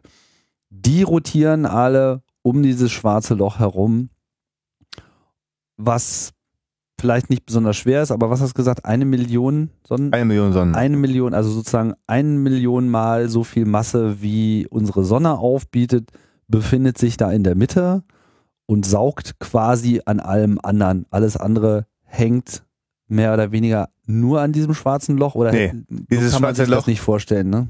Ja, genau. Also das ist etwas, was äh, oft, was mich viele Leute fragen und was oft falsch, falsch verstanden wird. Die Leute denken, dass das, das schwarze Loch, das ist wie so ein kosmischer Staubsauger und das ist immer total gefährlich, weil wie in den Science-Fiction-Filmen fritzt das ja auch immer alles auf. Dieses schwarze Loch ist eigentlich relativ unbedeutend. Äh, zunächst einmal. Also die Gravitation von diesem schwarzen Loch ist eher unbedeutend. Ähm, wenn man das schwarze Loch jetzt da wegnehmen würde, da würde jetzt das genauso rumfliegen und man kann auch recht nah an dem schwarzen Loch, recht nah ähm, jetzt mit Einschränkungen vorbeifliegen und nichts passiert, weil die Sonne ist auch schwer und wir fliegen, wir stürzen trotzdem nie in die Sonne herein. Ja. Und äh, das schwarze Loch ist auch nur eine Masse, da ähm, in der Nähe rum schwirren viele Sterne rum und das ist auch ein interessantes Forschungsgebiet, was da in der Nähe des schwarzen Lochs passiert, aber ähm, das Gegenteil ist der Fall. Denn das große Problem ist herauszufinden, warum diese schwarzen Löcher in den Zentren von Galaxien überhaupt so schwer sind. Denn es ist besonders schwer, schwarze Löcher zu füttern. Im Gegenteil zu dem, was man immer denkt. Man Mhm. denkt immer, schwarze Löcher sind diese großen Materiefresser. Aber es ist sehr schwer, diese schwarzen Löcher zu füttern.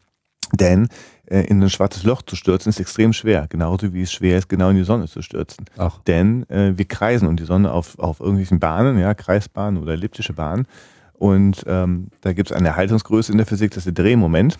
Und der muss halt erhalten bleiben. Deswegen ist es sehr schwer, überhaupt irgendwo reinzustürzen.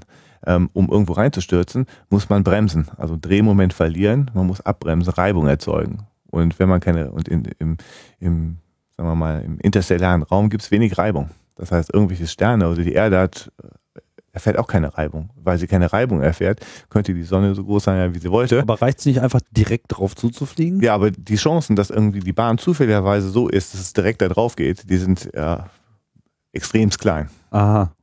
Ja, also das heißt, ähm, sobald du irgendwie, wenn du da drauf gehst, einen gewissen Abstand zu dem schwarzen Loch hast, hast du automatisch einen Drehimpuls. Verstehe. Und diesen Drehimpuls, den wirst los. du nicht los. Es sei denn, du hast irgendwelche Bremskräfte. Und Ja. kein Mensch weiß, woher diese Bremskräfte kommen sollten, um eben in das schwarze Loch zu kommen. Wenn man dann irgendwann sehr nah rankommt, in einen Radius, den nennt man Schwarzschildradius, ähm, dann, ähm, äh, das ist da, wo der Ereignishorizont ist. Und wenn man irgendwie ein paar von diesen Schwarzschildradien entfernt kommt, dann gibt es ähm, Effekte der allgemeinen Relativitätstheorie und die können das dann beschleunigen. Aber um so in diese Nähe zu kommen, ähm, das ist extrem schwer. Ich kann das ganz gut nachvollziehen. Ich hatte ja mal dieses Erlebnis in einem Parabelflug und äh, in dem Moment, wo man einfach Schwerelosigkeit erfährt, also Mikrogravitation heißt es ja äh, korrekt gesprochen, aber äh, auf einmal ist man halt nicht mehr schwer und dann merkt man halt erstmal so, oh weia, jetzt treibe ich in eine Richtung und ich kann rumhampeln, wie ich will. Ich habe keine Chance. Es Mhm. gibt keine Möglichkeit umzukehren. Das ist so ein Gefühl, was wir einfach auf der Erde kaum kaum kennen. Also es sei denn Fallschirmspringer oder so, aber da hat man auch eine ganze Menge Luft und kann da irgendwie rumfliegen. Mhm. Das hilft einem an äh, der Stelle äh, überhaupt nicht mehr. Schon gar nicht natürlich, wenn es gar keine Atmosphäre gibt. Und äh, ja, da kann ich mir das jetzt irgendwie ganz gut vorstellen, wie das so ist, wenn man da so, nein, ich will rein in das schwarze Loch, Ja. aber nein, leider eine Bogensekunde äh, falsch gezielt. Sorry. Genau. Okay, also dieses schwarze Loch spielt irgendeine Rolle. Es gibt immer welche, offenbar in Galaxien, weiß man, ist das irgendwie zwangsläufig, also es scheint ja irgendwie eine zwangsläufige Entwicklung zu sein, dass sich dort so etwas bildet. Aber war, warum, warum tut es das? Ist das eher so ein Abfallprodukt? Weil es halt die Mitte ist und da mehr oder weniger alle irgendwo hingezogen werden und ein paar fallen da halt rein, oder? Ja, also das ist eine ganz große und ganz spannende Frage in der Astronomie, was denn ähm, diese Rolle und was dieser Ursprung dieser schwarzen Löcher ist. Und das äh, weiß man nicht. Ähm, was klar ist, dass eben die meisten Galaxien solche schwarzen Löcher haben und diese schwarzen Löcher ähm, also so massiv sind ähm, und dass die schon Galaxien, die sehr weit weg sind, also sehr alt sind, auch schon so schwarze Löcher hatten, die sehr schwer sind. Also die müssen die schon relativ früh in der Entwicklung des Universums gebildet haben. Ähm, aber weil es eben so schwer ist, diese schwarzen Löcher zu bilden, ist es eben die Frage, wie kommen die, wie werden die so schnell so, so schwer? Da gibt es verschiedene Theorien dazu, aber das ist noch nicht entschieden. Man weiß es also nicht. Und ähm, die schwarzen Löcher sind jetzt von ihrer Schwerkraft für die Galaxien, für, die, für das Leben und die Bahnen der ganzen Sterne in den Galaxien egal. Aber dieses äh, offensichtlich sind diese, ähm, nicht ganz offensichtlich, aber diese schwarzen Löcher sind für die, für das ganze Leben der Galaxien ähm, wahrscheinlich entscheidend. Irgendwie, und das ist ein bisschen ein Rätsel, wie diese schwarzen Löcher, die zwar schwer sind, aber deren Einflusssphäre eigentlich relativ gering ist. Ähm, warum diese schwarzen Löcher das Leben der gesamten Galaxie bestimmen. Und das tun sie. Oder andersrum. Ähm, das nennt man, dieses Ganze nennt man Koevolution von schwarzen Löchern und Galaxien, dass die irgendwie miteinander zu tun haben. Denn die schwarzen Löcher die korrelieren mit den Eigenschaften, mit bestimmten Eigenschaften von diesen Galaxien. Also die Galaxien haben, ähm, je nachdem, wie gewiss Teile der Galaxie beschaffen sind, haben eben dann genau die schwarze Löcher genau dieselben Eigenschaften. Und das, ähm, das heißt, was man daraus schließt, ist, dass die schwarzen Löcher die Bildung der Galaxie steuern. Und das ist, äh, weiß man nicht wie, weil ja eigentlich die, die Einflusssphäre doch so gering ist von diesen schwarzen Löchern. Und wie das wahrscheinlich passiert, ist, dass diese schwarzen Löcher zum Beispiel bestimmen die schwarzen Löcher die Sternbildungsrate von den Galaxien. Ja, also wie viele Sterne eine Galaxie äh, produziert. Ja, wie viele Sonnenmassen an neuen Sternen pro Jahr in einer Galaxie gebildet werden. Das ist die Sternbildungsrate. Und diese Sternbildungsrate ähm, normalerweise müssten die Galaxien eigentlich viel größer sein, als sie eigentlich sind. Ähm, die Galaxien sind eigentlich klein.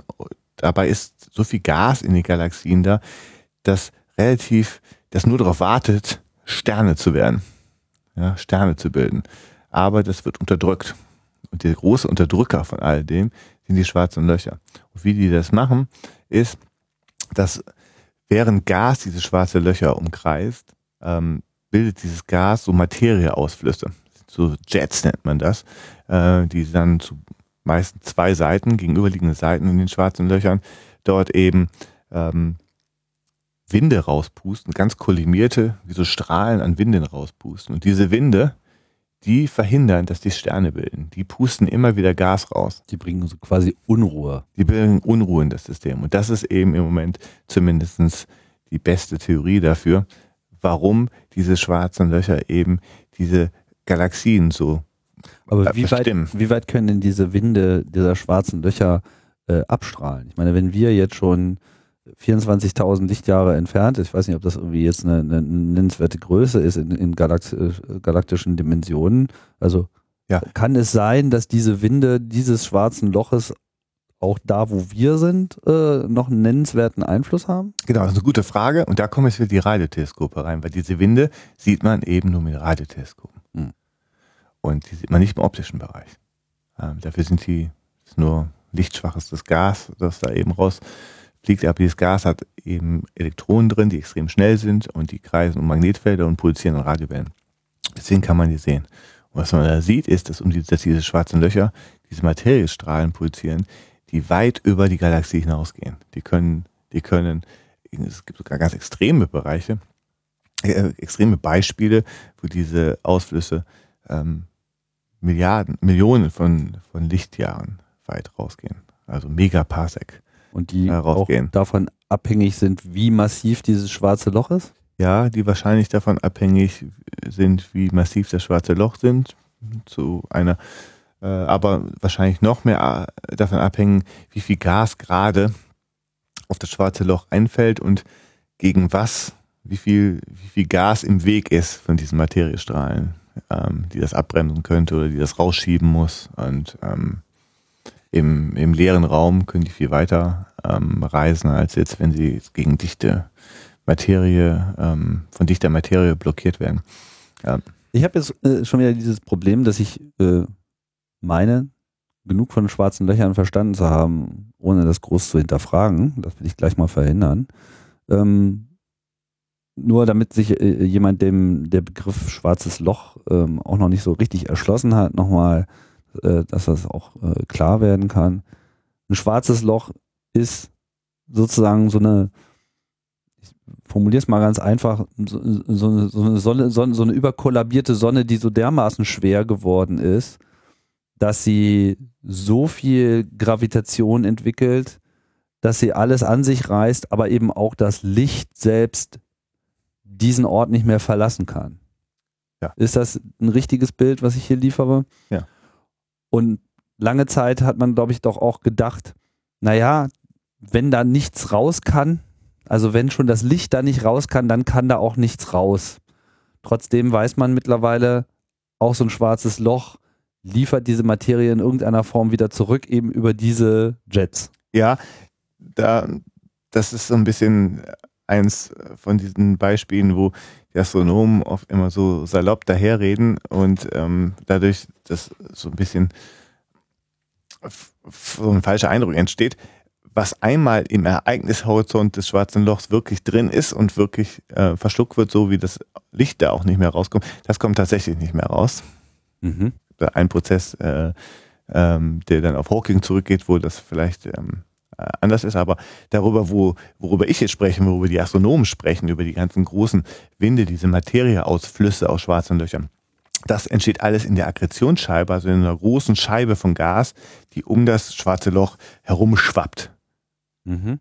Und in der dann eben große Reibungskräfte entstehen und ähm, die dann äh, dazu führen, dass das Gas abgebremst wird, ähm, seinen Drehimpuls verliert und dann langsam in das schwarze Loch hineinfällt. Wenn es einmal wirklich im Ereignishorizont drin ist, dann kommt es auch nicht mehr raus. Aber das ganz Interessante, Astronomische, passiert viele Schwarzschildradien außerhalb dieses Bereichs.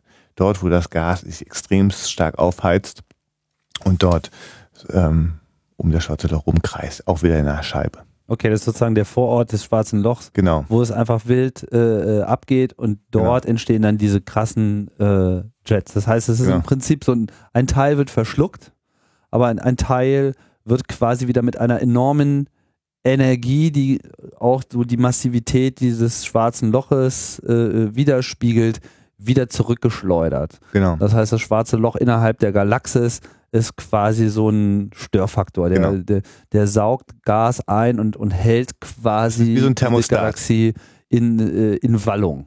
Genau. So kann man sich das vorstellen, ja.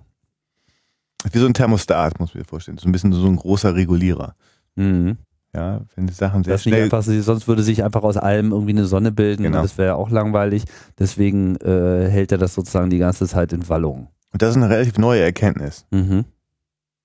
Heißt? Das, das, Was ist relativ neu?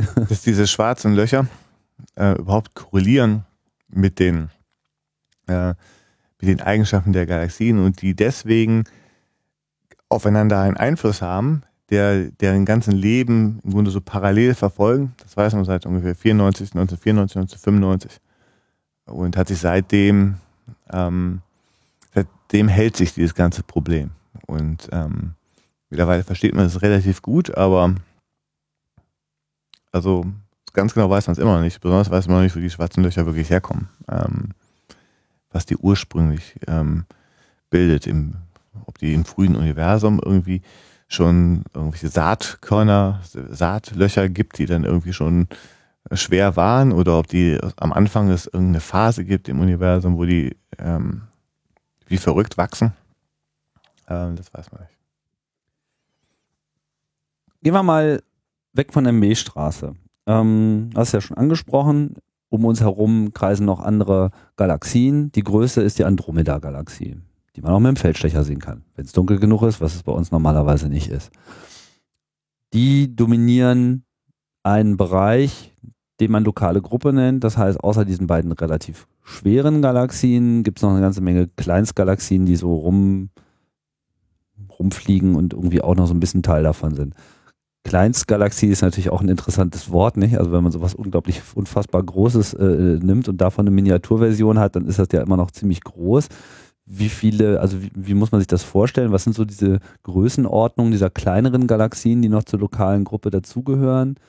Wenn wir so, wenn man mal sagt, wir haben 100 Milliarden Sterne, auch wenn wir diese Zahl nicht bestätigen können, ist das dann so eine Milliarde? Ist das so ein Hundertstel groß oder sind die noch kleiner? Ja, also die können noch kleiner werden, also nur ein paar Millionen Sterne, so ganz kleine Zwerggalaxien ähm, haben, die nur so ein 1000 Lichtjahre im Durchmesser sind. Ähm, solche Galaxien gibt es auch ähm, Galaxien, die ganz interessant sind, weil sie ähm, sehr wenig Sterne haben und fast hauptsächlich noch mehr dominiert werden von dunkler Materie als andere Galaxien. Ähm, ja, und davon gibt es ganz viele von diesen lichtschwachen Systemen. Haben die dann ähm, auch alle ein schwarzes Loch? Die haben wahrscheinlich auch ein schwarzes Loch und deswegen sind die wahrscheinlich auch noch lichtschwächer, als sie eigentlich trotz ihrer Masse sein müssen, weil die eben dann auch nicht so viel Schwerkraft haben. Und deswegen kann eben, wenn da irgendwas drin passiert in diesen Galaxien, wie zum Beispiel Supernova-Explosionen an den, am, am Lebensende der, der Sterne darin ähm, oder schwarze Löcher, ähm, dass die, ähm, dass dann die das ganze Gas rauspusten und dann war es das mit der Galaxie. Im Sinne von, da wird jetzt auch nichts mehr neu an Sternen gebildet. Ah. Und deswegen wird die auch immer lichtschwächer. Deswegen ist, sind das interessante Objekte eigentlich. Ähm, ob die alle ein schwarzes Loch haben, das weiß man nicht. Ähm, diese ganz kleinen Galaxien. Ähm, und oft sind die eben sehr lichtschwach und ähm, die können eben sehr schnell, ähm, die sind eben anfällig für diese ganzen Winde und diese ganzen schweren Sachen. Das ist bei der Milchstraße nicht so, nicht so leicht. Aber auch unser schwarzes Loch ist aktiv. Man hat jetzt vor ein paar Jahren rausgefunden mit Gammastrahlenteleskopen, dass es sowas gibt, dann nennt man die Fermi-Blasen. Das sind irgendwelche Blasen, die aus der Scheibe der Galaxie rausgehen. Ganz große, äh, blasenartigen Gebilde von kosmischer Strahlung, von ganz, äh, sind wie so riesen Luftballons, die gefüllt sind mit energetischen Teilchen, die ähm, oberhalb und unterhalb der Scheibe ebenso senkrecht dazu stehen und die von dem schwarzen Loch pulsiert werden. Also auch irgendwelche Überbleibsel wahrscheinlich von solchen Aktivitäten des schwarzen Lo äh, Loches. Also schwarze Löcher sind aktive Dinger und die sieht man eben hauptsächlich in anderen Wellenlängen, nicht im optischen Bereich. Deswegen ist eigentlich diese Multiwellenlängen-Astronomie, Astronomie in anderen Wellenlängen ähm, so fundamental wichtig, um so Sachen wie Galaxien zu verstehen. Man muss sehen, das letzte Jahrhundert war im Grunde so ein Jahrhundert, in dem die große Erfolgsstory in der Astronomie war, dass man Sterne versteht. Ja, das ist ja auch nicht ähm, so einfach, ähm, aber die Menschen haben es geschafft, Sterne sehr gut zu verstehen. Wir können Sterne, ähm, wenn wir sie beobachten, wir können das Alter sagen, wir wissen genau, wie die sich entwickeln. Ähm, verstehen wir extrem gut. Wir wissen, ja, woraus sie entstehen, ist nur das schwierige Problem, bestehen, aber, also welche, aber genau, woraus sie bestehen, genau, woraus sie bestehen. Ähm, ja, wenn sich einmal ein Stern gebildet hat, wissen wir, ähm, das extremst können wir genau vorhersagen, was mit diesem Stern passiert. Ähm, so Galaxien ist so ein bisschen die Herausforderung dieser Tage, dass man die Entwicklung von Galaxien noch nicht so gut versteht. Und dazu kommt eben der, ist es halt schwieriger, als man gedacht hatte, weil es eben diese schwarzen Löcher gibt. Ähm, da gibt es viele physikalische Prozesse, die alle ähm, scheinen da irgendwie beizutragen, aber es ist nicht klar, inwiefern. Bei, der, bei den Sternen sind es im Grunde ähm, ja, drei, vier fundamentale Prozesse, und da, die führen zu einem Gleichungssystem. Dieses Gleichungssystem hat man gelöst und das kennt man jetzt und das ist verstanden, mehr oder weniger. Also es gibt bestimmt einige stellare Astronomen, die jetzt auf die Barrikaden gehen, weil, es, ähm, weil ich ihr Forschungsfeld verunglimpfe. Aber im Großen und Ganzen halte ich das doch für eine Erfolgsstory, dass man Sterne so gut versteht. Bei Galaxien ist es nicht so. Das ist relativ schwer, die sind relativ schlecht verstanden. Warum den Galaxien ähm, ja, was denn ist das? Auch bei den ganz schweren, ich habe jetzt über die ganz kleinen Galaxien gesprochen, äh, die ganz schweren Galaxien, das sind große elliptische Galaxien, ähm, hauptsächlich in den Zentren von so Galaxienhaufen, ähm, so große elliptische Gebilde, ähm, viel, viel schwerer als die, als die, als die Milchstraße.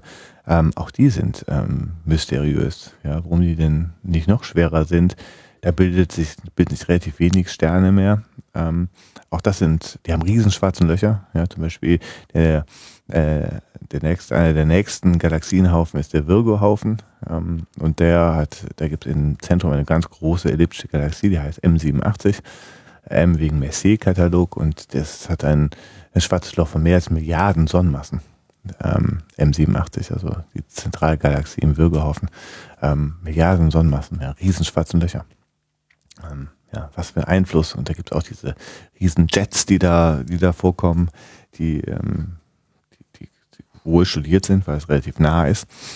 Und ähm, ja, das ist völlig unverstanden, warum denn, ähm, wie diese Galaxien sich zu solchen entwickeln und manche zu solchen entwickeln. Auch scheint die Umgebung zum Beispiel eine Rolle zu spielen. Je nachdem, wo die Galaxien so leben. Ja, leben sie in einem dichten Teil des Universums oder in einem wenig dichten Teil des Universums? Bevor wir auf diese Verteilung ähm, kommen, würde ich nochmal ganz gerne so ein bisschen so diese äh, vom, vom Bezirk zum, zum Ort, zum, zum Bundesland äh, äh, kommen. Also Sonnensystem ist Teil der Milchstraße, Milchstraße ist Teil der lokalen Gruppe, die sich im Wesentlichen aus Andromeda und Milchstraße und dem ganzen kleinen Kleckerkram mit nur so ein paar Millionen Sonnen zusammensetzt. Die lokale Gruppe selber ist aber dann auch schon wieder in einem wie nennt man dann die nächste Stufe, in einem Galaxienhaufen mhm. zusammengefasst. Ist das dieser Virgo? Nee, der, der das ist nochmal ein anderer. Das ist ein anderer. Das ist der, einer der nächsten Galaxienhaufen drumherum. Genau, die Galaxien, die verteilen sich im Universum auf großen Skalen, so ein bisschen wie so ein Schweizer Käse. The Cosmic Web nennt man das. Das sind ähm, so Knotenpunkte, bestehen aus so Galaxienhaufen. Da sind so 100 bis 1000 Galaxien in so einem Galaxienhaufen drin. Und die sind alle verbunden mit so Filamenten von Galaxien. Ähm, ähm, und das sind eben so längliche Brücken im Grunde zwischen diesen ganzen Knotenpunkten, diesen Galaxienhaufen. Und dazwischen gibt es eben die großen Löcher im Schweizer Käse, die nennt man Cosmic Voids, also große äh, leere Gebiete. Und ähm, ja, die Galaxien haben andere Eigenschaften, je nachdem, ob sie in so einem Galaxienhaufen leben, in so einem Filament oder in so einem Void sind. Mhm. Ja, und ähm, also auch das spielt eine Rolle. Und so sind eben auf ganz großen Skalen die Galaxien verteilt. Von wie vielen Galaxien weiß man denn jetzt? Also ich meine, wie viel kann man denn sehen? Abgesehen von Schätzung. Ähm, Andromeda sieht man mit dem Feldstecher, wenn man mit Hubble ja. guckt, äh, kann man ja sehr weit schauen. Da gibt es ja auch dieses berühmte äh, Bild, wo Hubble mal sich gedacht hat, jetzt gucken wir uns mal keinen Stern an, sondern jetzt gucken wir mal irgendwo hin, wo ni nichts ist, in. Anführungsstrichen. Genau. Und dann hat man dieses Nichts äh, über, ich weiß nicht, zehn Tage, glaube ich, beleuchtet. Und auf einmal hat man festgestellt, oh mein Gott, it's full of stars, überall Galaxien, Galaxien, Galaxien, äh, wohin man schaut, äh, das, das Schwarz, das Nichts ist eigentlich voll. Von daher äh, überrascht es vielleicht, wenn man jetzt hört, so, naja, aber es gibt eben auch wirklich Orte des Nichts. Ja, genau. Ähm, also ist, nichts ist immer so ein bisschen relativ. Ähm, auch in diesen Voids gibt es Galaxien. Ähm, die sind dann meist ein bisschen anämisch, aber ähm, da, da gibt es auch Galaxien. Ganz nichts gibt es wirklich nie, nirgendwo. Es gibt immer, bei jedem Teil des Universums gibt es Materie. Ja, aber ja. wie viele Galaxien sind denn so kartografiert worden bisher? Was weiß man denn so? Ja, Hunderttausende. Also je nachdem, welches, was man meint mit kartografiert. Ähm, ja, also ähm, man, man meint, dass es, also wenn man, man jetzt, sieht sie. Ja, also wenn man jetzt schaut, ist, ist das nun eine Galaxie oder will man die Entfernung mit dabei haben? Sind es ähm, ja, Hunderttausende. Sloan Digital Sky Survey ist ein so ein Projekt, ähm, wo man mit robotischen Teleskopen ähm, den Himmel automatisch, ein Teil des Himmels, eine Region des Himmels automatisch ähm, robotisch abgetastet hat, äh, Entfernungen bestimmt hat, ähm, das Licht äh, analysiert, so äh, bestimmt man die Entfernung und die Galaxien kategorisiert habe, dann hat man hunderttausend von Galaxien, die man da rauskommt. Mhm. Und, ähm, gleichzeitig gibt es im Radiobereich auch bestimmte Durchmusterungen des Himmels, die Galaxienkataloge produzieren.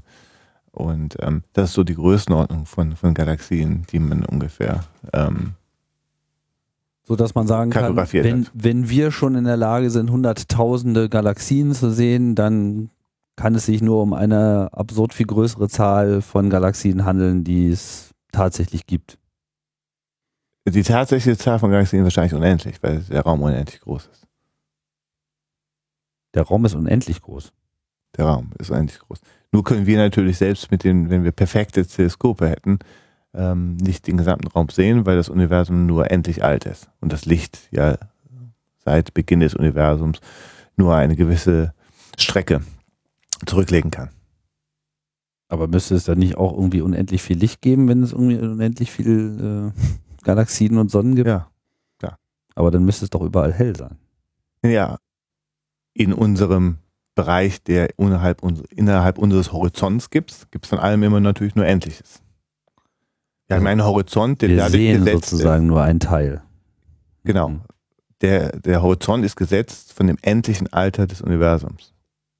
Das Universum ist ja nur 13, noch was Milliarden Jahre alt und in der Zeit kann das Licht hier nur eine gewisse Strecke zurücklegen. Und weiter können wir nicht schauen. Die Lichtgeschwindigkeit setzt diesen Horizont. Also ich meine, dahinter könnte natürlich rein theoretisch, wissen wir natürlich nicht genau, was dahinter ist.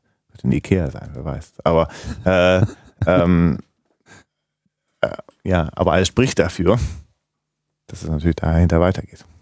Aber wenn es unendlich groß ist, müsste es ja auch unendlich viel Materie geben und müsste ja irgendwie auch beim Urknall, also ich meine, unendlich viel Materie, geht das überhaupt? Ja, warum nicht? Weiß nicht. also unendlich klingt halt so hm, wie äh, unerschöpflich. Man würde ja meinen, dass es sozusagen ein, ein, ein endliches Potenzial von, von Materie gegeben hat. Oder reden wir vielleicht von einem von einer, einer, einer, einer kosmologischen Struktur, die im Prinzip in der Lage ist, beliebig viel Materie zu produzieren? Ja, also das denkt man schon. Das, der Urknall war ja, ist nicht an einem Ort passiert. Ur, auch bei auch zur Zeit des Urknalls war das Universum schon unendlich. Nur kurz, also direkt nach dem Urknall war das Universum auch schon unendlich. Es war nicht eine Explosion wie so ein Knaller, den man, nicht wie so ein Böller, den man irgendwo hat und das von dort alles passiert ist. Sondern? Das Universum ist eben, der ganze Raum ist entstanden mit dem Urknall und der war von Anfang an, dann nach dem Urknall sofort unendlich. Und seitdem, unendlich kann man ja noch größer machen. Ja. Es gibt ja unendlich viel, viele Zahlen, rationale Zahlen zwischen 0 und 1. Unendlich viele, aber man, zwischen 0 und 2 gibt es doppelt so, viele unendliche Man Zahlen. macht sozusagen nochmal einfach mehr Kommastellen dazwischen. Trotzdem gibt es diese Ausdehnung. Ja. Und man kann diese Ausdehnung auch beobachten. Und man nimmt sie wahr durch diese Hintergrundstrahlung. Genau. Also unter anderem. Ursprünglich hat man sie wahrgenommen, dass, dass man die Fluchtgeschwindigkeiten der Galaxien äh, gemessen hat. Hubble hat das in den 20er Jahren getan.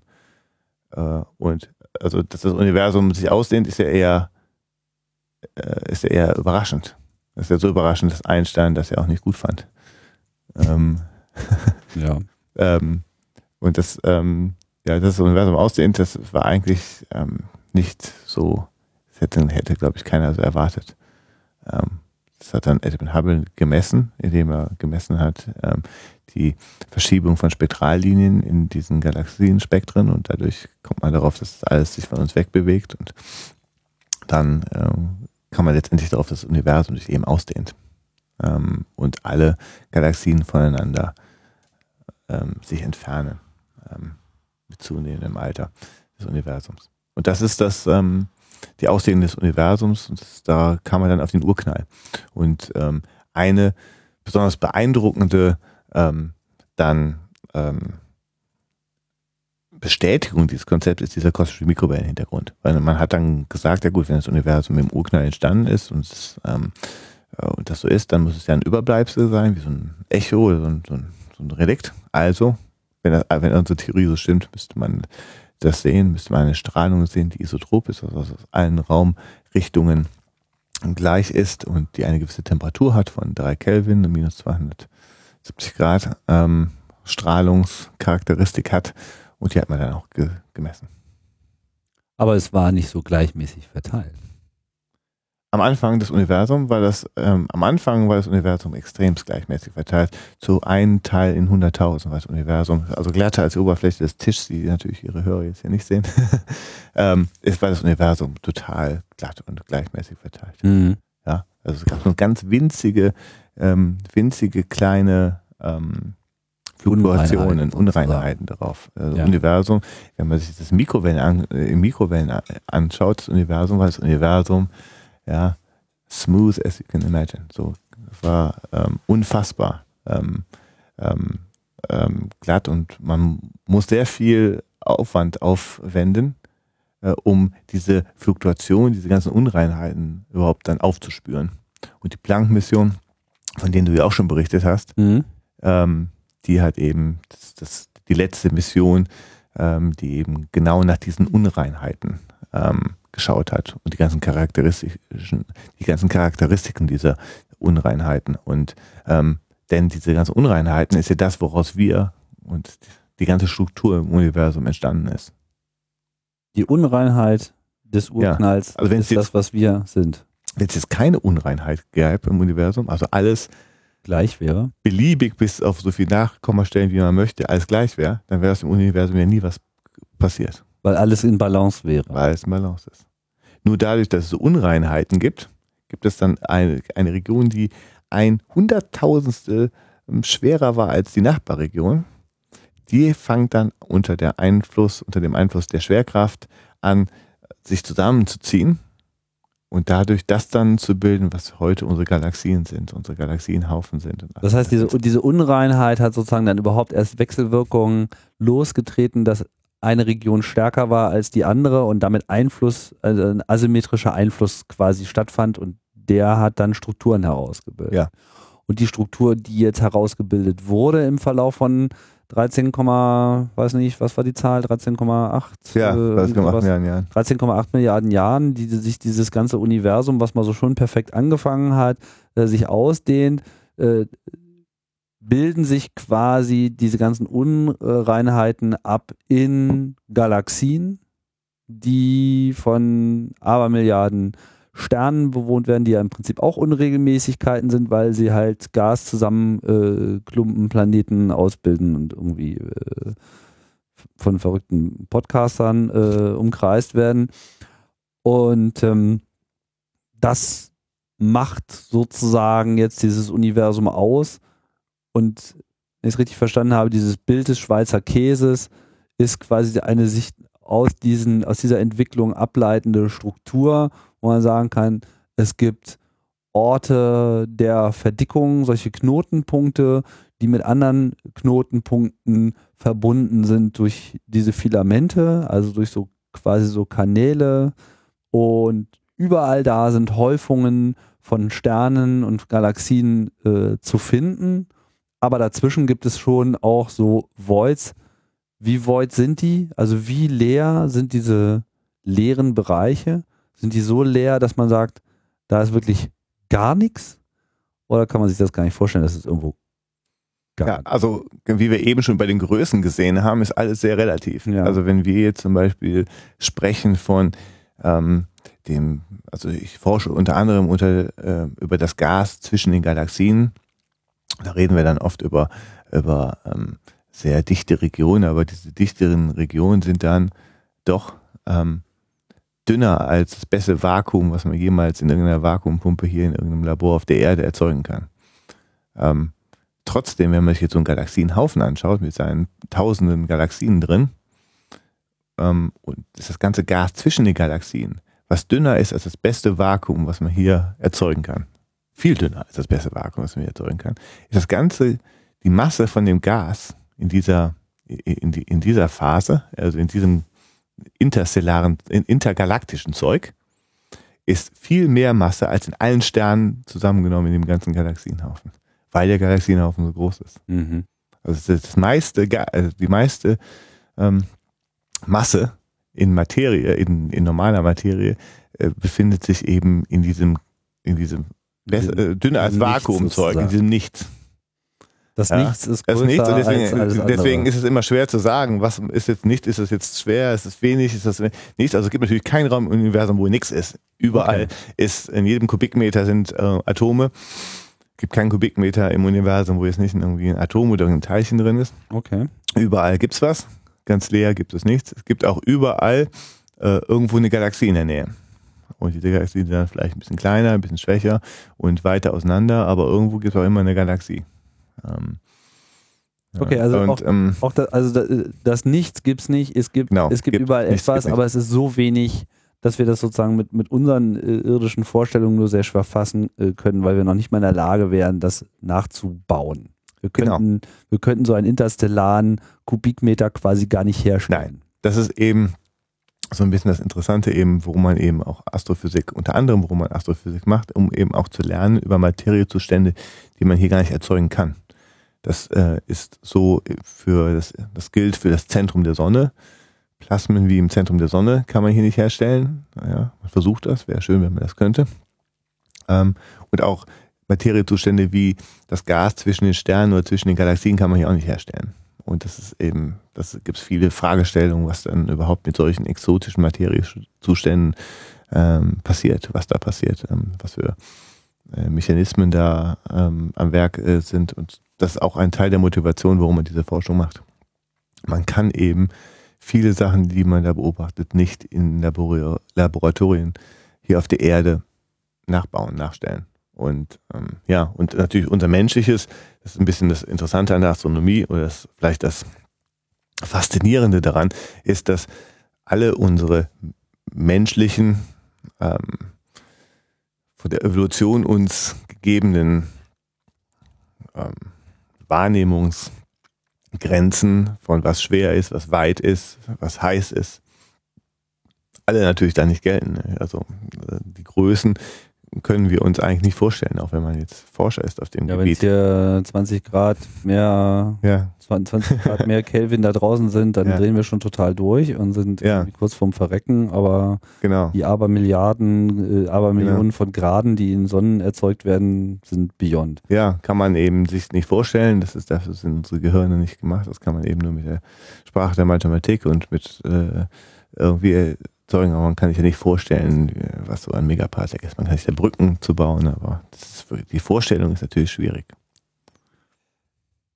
Jetzt muss ich nochmal einen Begriff äh, aufgreifen, der schon äh, fiel, nämlich die dunkle Materie. Ähm, es ist ja ein, eine der Erkenntnisse der letzten, ich weiß nicht, 20 Jahre, dass das, was wir jetzt immer meinen, das, was wir sehen, das, das, das was wir auch wahrnehmen, äh, messen können, die Atome, die, die, die Materie, die uns umfliegt, offenbar nur einen geringen Teil dessen ausmacht, was in diesem Universum tatsächlich ist. Und die einzige Antwort, die es bisher gibt, ist, ja, die ist halt irgendwie dunkel, im Sinne von, wir können sie nicht sehen. Was hat es damit, also wo, woher weiß man das, dass es das gibt? Und was weiß man darüber, was es sein könnte?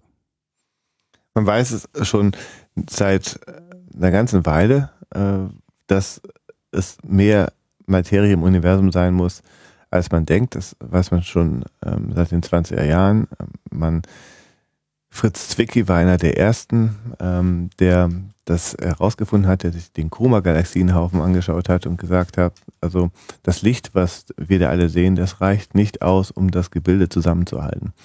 Dann hat man die Rotationskurven von Galaxien studiert, von Spiralgalaxien und hat gesehen, ähm, die Zentrifugalkraft müsste diese ganzen Sterne da rausreißen. Das tut's nicht, da muss mehr Anziehung da sein. Und dann gab's dann Beweisstrang, Beweisstück nach, Be- äh, nach Beweisstück, ja, wie in so einem Kriminalfall, das darauf hinweist, dass wir heute ganz sicher wissen, dass es sowas wie dunkle Materie geben muss. Ähm, sonst würde sich das, diese ganzen Gebilde, diese ganzen, dieser ganze Schweizer Käse, von dem wir gesprochen haben, diese Gebilde, die sich eben aus diesen Mi Mini-Fluktuationen des kosmischen Mikrowellenhintergrunds oder das, was wir im kosmischen Mikrowellenhintergrund sehen, äh, gebildet haben, hätte sich niemals gebildet. Ähm, deswegen muss es sowas geben wie dunkle Materie. Und dass wir wissen mittlerweile, dass das nicht normale Materie sein kann. Ähm, ja, es können nicht nur Neutrinos sein, das schon das Exotischste ist. Also gibt es, ist es irgendein Elementarteilchen, was wir noch nicht kennen. Also warum, warum, warum weiß man das, dass es das nicht sein kann? Also was Das ist das Ausschlusskriterium an das- der Stelle? äh, wir wissen das aus der Elementverteilung des Universums, weil es gibt eine Theorie, ähm, die sehr, sehr äh, genau ist, wie die Elemente im Universum äh, verteilt sind, wie viel Wasserstoff, wie viel Helium es im Universum gibt. Und deswegen wissen wir, dass, ähm, weil wir das genau vorhersagen können, wie viel Prozent äh, Wasserstoff und wie viel Prozent Helium es gibt, dass es eben kein bekanntes Teilchen sein kann, was da noch da sein könnte, sonst hätte das diese ganze Woher weiß man denn diese Verteilung? diese Verteilung kann man meine, wir sehen ja noch nicht mal alles. Also das stimmt, ja, das stimmt, das ist ein, das ist ein guter Punkt, aber wir ähm, können im Universum relativ genau vermessen ähm, an Orten, wo noch kein Stern irgendwas prozessiert hat, was die ursprüngliche Elementverteilung ist. Weil die einzige Möglichkeit, von der ursprünglichen Elementverteilung zu anderen Elementverteilungen zu kommen, ist Kernfusion in Sterninneren. Und es gibt Möglichkeiten, wie man Sachen, die, sagen wir mal, unverpestet sind durch Sternabfälle, die jungfräuliche Teile des Universums, die man vermessen kann. Und da weiß man genau, was der Anteil von Wasserstoff von Helium ist. achso, man hat sich sozusagen solche Voids angeschaut Genau, und also gesagt, was, was ist denn da? hat- ja, genau. Aber So, wenn da nur irgendwie fünf Atome pro äh, Quadratmeter rumhängen, kann, kann man das überhaupt Ja, also ausreichend beobachten? absolut. Also weil es eben alles immer so groß sind, ja. So äh, Galaxienhaufen, das Gas in Galaxienhaufen, was eben halt nur so ähm, ja ein ein äh, Teilchen pro Kubikzentimeter hat, ähm, wirklich extremst dünne Region, die ähm, die beobachtet man mit Röntgensatelliten zum Beispiel. Die sind extremst hell, ja, extremst helle Quellen. Ja, Mhm. die sind so groß, ja. Weil es einfach so viele so viel. Kubikzentimeter sind. ja, das, ist, halt- das, das schlägt das. Die Dünne, die Dünne wird geschlagen von der Größe. Dadurch sind diese Dinger hell und man kann Okay, und diese schaut man sich an und sieht, okay, das ist jetzt quasi die, in Anführungsstrichen, natürliche Verteilung des Urmaterials, Ja. was ja im Wesentlichen nur Wasserstoff und Helium, Helium ist. bisschen Lithium. Und daraus kann man dann hochrechnen, okay, wenn das so die natürliche Verteilung ist, dann müsste es so und so viel geben. Ja. Der Rest kann sich nur aus Sternen herausgebildet haben, also ist im Prinzip nicht mehr Masse, sondern nur in anderer Form.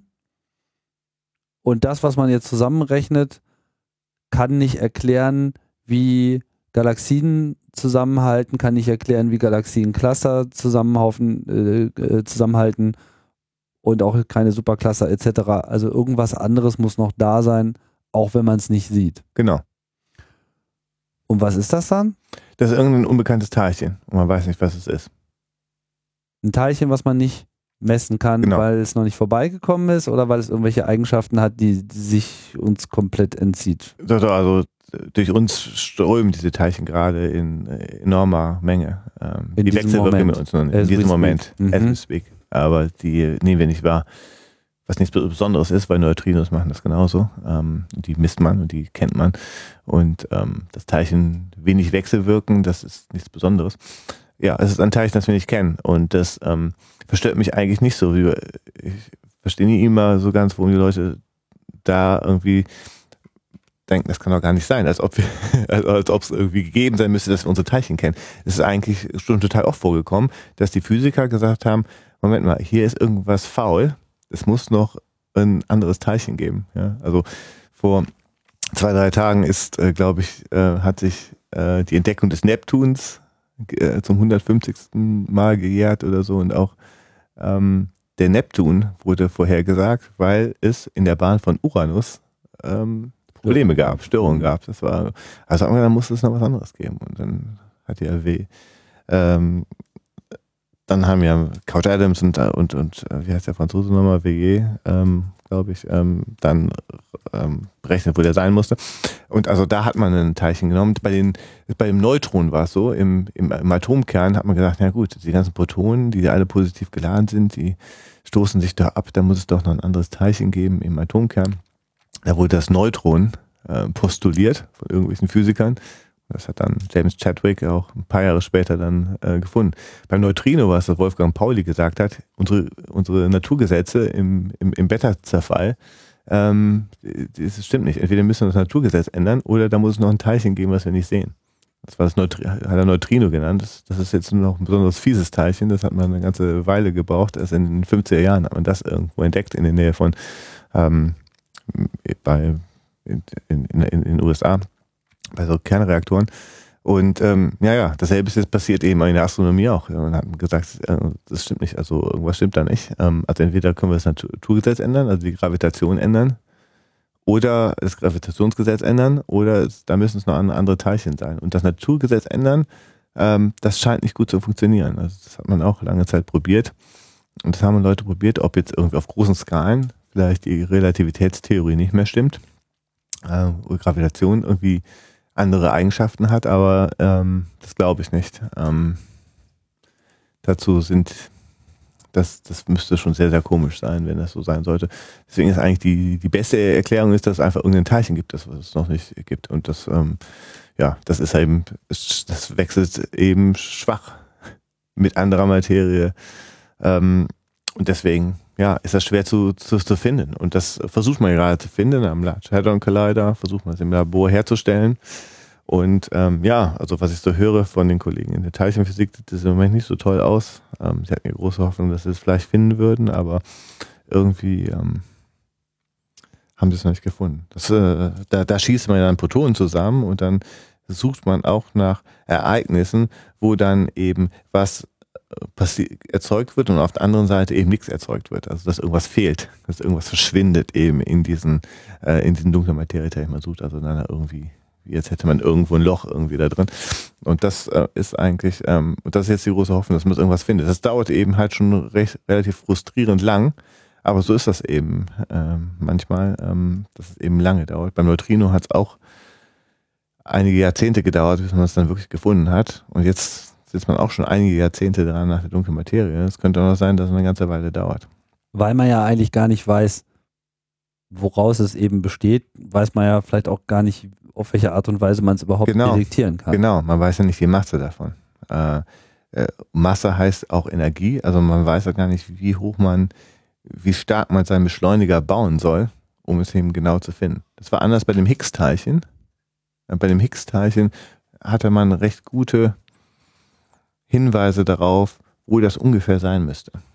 Deswegen wusste man im Grunde, dass wenn man diesen Large Hadron Collider baut, mit seinen einer bestimmten Power, ab einer gewissen Power dann muss da sein. Ja, das, das, wusste man relativ genau. Jetzt bei der dunklen Materie kann es einfach sein, die suchen jetzt noch lange, die werden das Ding auch noch ein paar Mal upgraden, ähm, bis es dann irgendeine gewisse Energie hat. Seine, die maximale Energie, die sie da erzeugen können. Und dann ähm, kann es sein, dass die sagen, ja gut, muss, muss noch schwerer sein noch schwerer ist. Mhm. Je höher die Energie ist, umso schwerer, schwere Teilchen kann man dann in den Kollisionen erzeugen. Mhm. Weil die Energie in Masse umgewandelt wird. Okay. Ja. Und wenn und, das dann ähm, halt super schwer ist, kann, kann halt schwer, ist es halt, dann ist es halt schwerer als, ähm, als das, was zufälligerweise dort, also nicht zufälligerweise, aber was dort ähm, jetzt ähm, genau untersucht wird. Und das kann halt sein. Und dann ist es, ja, das ist natürlich ein bisschen frustrierend. Aber es gibt auch andere Arten natürlich nach diesen Teilchen zu suchen.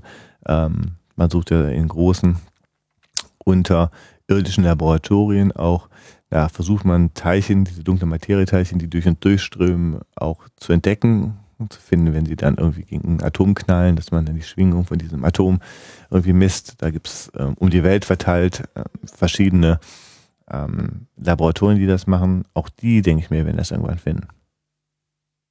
Irgendwann. Ja. Aber man weiß, man kann zumindest damit, kann man damit rechnen? Also, ja, man also, weiß schon, ja, was die Summe davon ist. Man weiß nur nicht, aus wie vielen Teilchen es sich zusammensetzt. Genau, und man, ne? man weiß weder, ähm, aus welchen äh, Teilchen, also wie schwer die Teilchen sind und genau auch die Wirkungsquerschnitte nicht genau. Also es ist schon so ein bisschen Fischen im Trüben.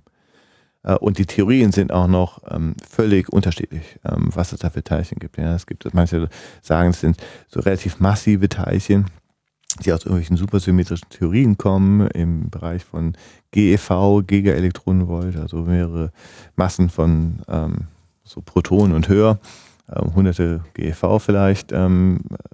Das nennt man dann schwere Teilchen. Jetzt ist man wieder bei der Relativität, äh, was denn, was man schwer und nicht schwer mhm. bezeichnet. Oder manche Leute sagen, das sind ganz, ganz ähm, kleine Teilchen, Aktionen, sehr, sehr leichte Teilchen ähm, zum Beispiel. Und äh, da gibt es einen ganzen Zoo von Theorien, die zu jeder Masse irgendeine Vorhersage haben. Und das ist ja das, da, darum, darum, darum ist es ja interessant, darum ist es ja spannend. Wenn man das alles wüsste, wäre es ja auch keine wirklich, das ist ja langweilig, Forschung. Ja. Langweilig. Also ist ja, ähm, also ich, äh, ich, ist es in gewisser Weise ja faszinierend, dass man eben den größten Teil des Universums nicht versteht. Es gibt da noch so einen anderen dunklen Kandidaten. Ja. Die Energie, die dunkle. Hat die ja. was damit zu tun oder ist das eine ganz andere Abteilung? Nee, die hat ist eigentlich was äh, Unabhängiges davon. Oh, die ist, ähm, die hat nur äh, so einen ähnlichen Namen, das man auch dunkel genannt hat, was auch ein blöder Name ist. Und ähm, Dunkel ja. ist sozusagen alles, was man nicht weiß. Ja, das ist irgendwie ein blöd, äh, wirklich ein blöder Name. Viele Kollegen von mir regen sich auch darüber auf, ähm, was das ein blöder Name ist. ähm, ja, den hat man erst 1995, glaube ich, äh, entdeckt. Ähm, und das hat eben, und das ist irgendwie eigentlich nur noch verrückter als dunkle Materie. Ähm, und darüber weiß man wirklich eigentlich fast gar nichts. Aber wo, also was, also was ist denn sozusagen die, der Grund, dass man dafür diesen Namen überhaupt geschaffen hat?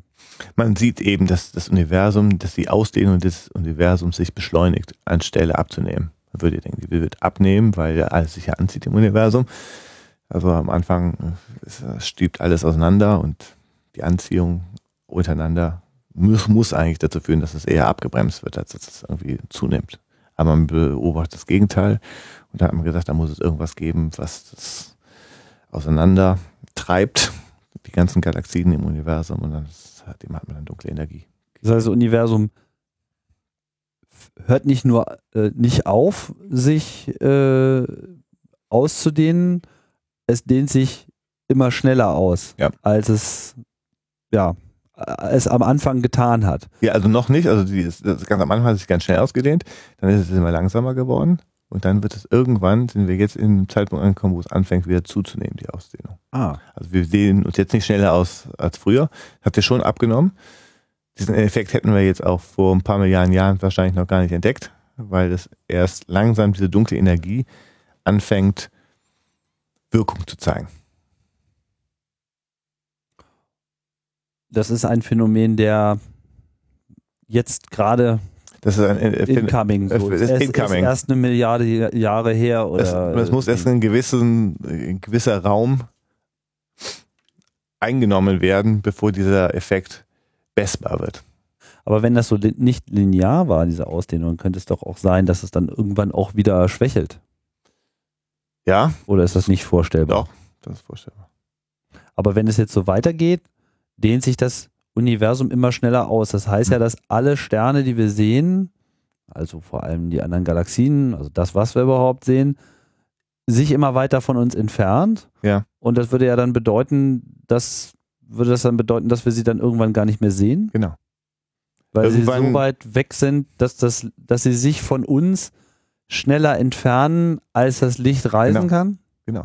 Verlassen irgendwann unseren, unseren Horizont. Da sind wir ganz allein im Universum. Das heißt, die Ausdehnung des Raums ist etwas, was von der eigentlichen Bewegung im Raum vollkommen entkoppelt ist. Der Raum hat ganz eigene Parameter und ganz eigene Vorstellungen von Geschwindigkeit in dem Sinne, als das, was innerhalb des genau. Raums selbst passiert. Genau.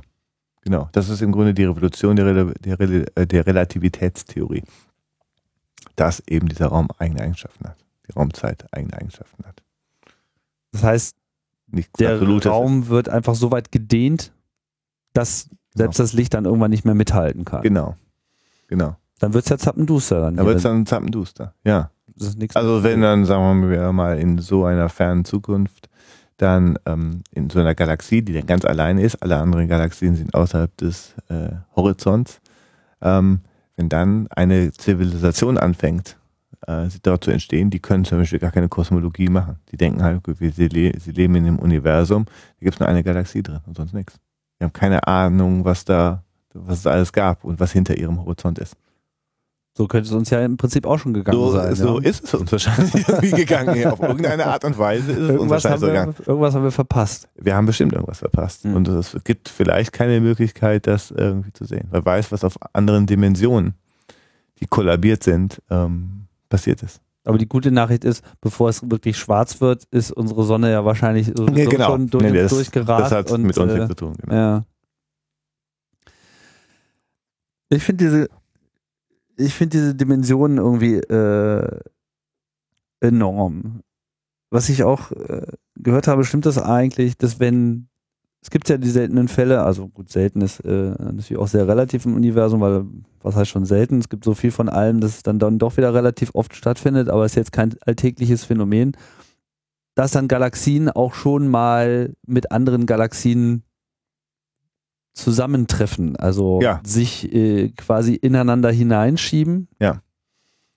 Stimmt es, dass wenn das passiert, die Wahrscheinlichkeit, dass dann wirklich auch Unfälle passieren, also so Sonnen Kleine. aufeinandertreffen, verhältnismäßig gering ist? Genau, das passiert dann fast nie. Ähm, weil der Raum zwischen den Galaxien so viel ist. Also wenn man sich das mal vorstellt, wenn man jetzt das Universum so ähm, schrumpfen würde, dass die Sonne nur noch so groß ist wie eine ähm, Orange. Wie Mhm. schätzt du, wie weit dann der nächste Stern, äh, Proxima Centauri, weil wo dann Proxima Also Centauri die fünf wäre? Lichtjahre? Mhm. Ohne zu rechnen, ich traue dir zu, ich weiß, dass du das ausrechnen könntest, aber einfach nur mal so ähm, geschätzt. Außer Lameng. Weiß nicht, so 10.000 Kilometer? Das ist gut geschätzt. Die Ja. meisten Leute sagen, dann wäre der nächste Stern irgendwie in Dahlem oder so. Oder in, äh, in Hamburg vielleicht noch. Der nächste Stern wäre dann in Moskau, also sogar etwas weniger. Ähm, ein paar tausend Kilometer entfernt. Okay. Und ähm, ja, da hat man eben diese ganze Ansammlung von Orangen. Die nächste Orange ist in Moskau und da fliegen dann viele durcheinander durch. Aber Die Wahrscheinlichkeit, dass sich da zwei äh, Orangen treffen, ist äh, ist, ist gering. relativ Genau. übersichtlich. Also Galaxien kollidieren relativ oft, aber Sterne relativ selten. Und dann verwirbeln die sozusagen ineinander mehr. Genau, mehr jede- so, Jede Galaxie ist äh, das Produkt, das wir heute sehen, Produkt von ähm, einer ganzen Reihe von Kollisionen und das versucht man ja auch mit Gaia rauszufinden. Ähm, man versucht da galaktische Archäologie zu betreiben. Ähm, man weiß, dass verschiedene Komponenten der Milchstraße ursprünglich mal andere Galaxien waren.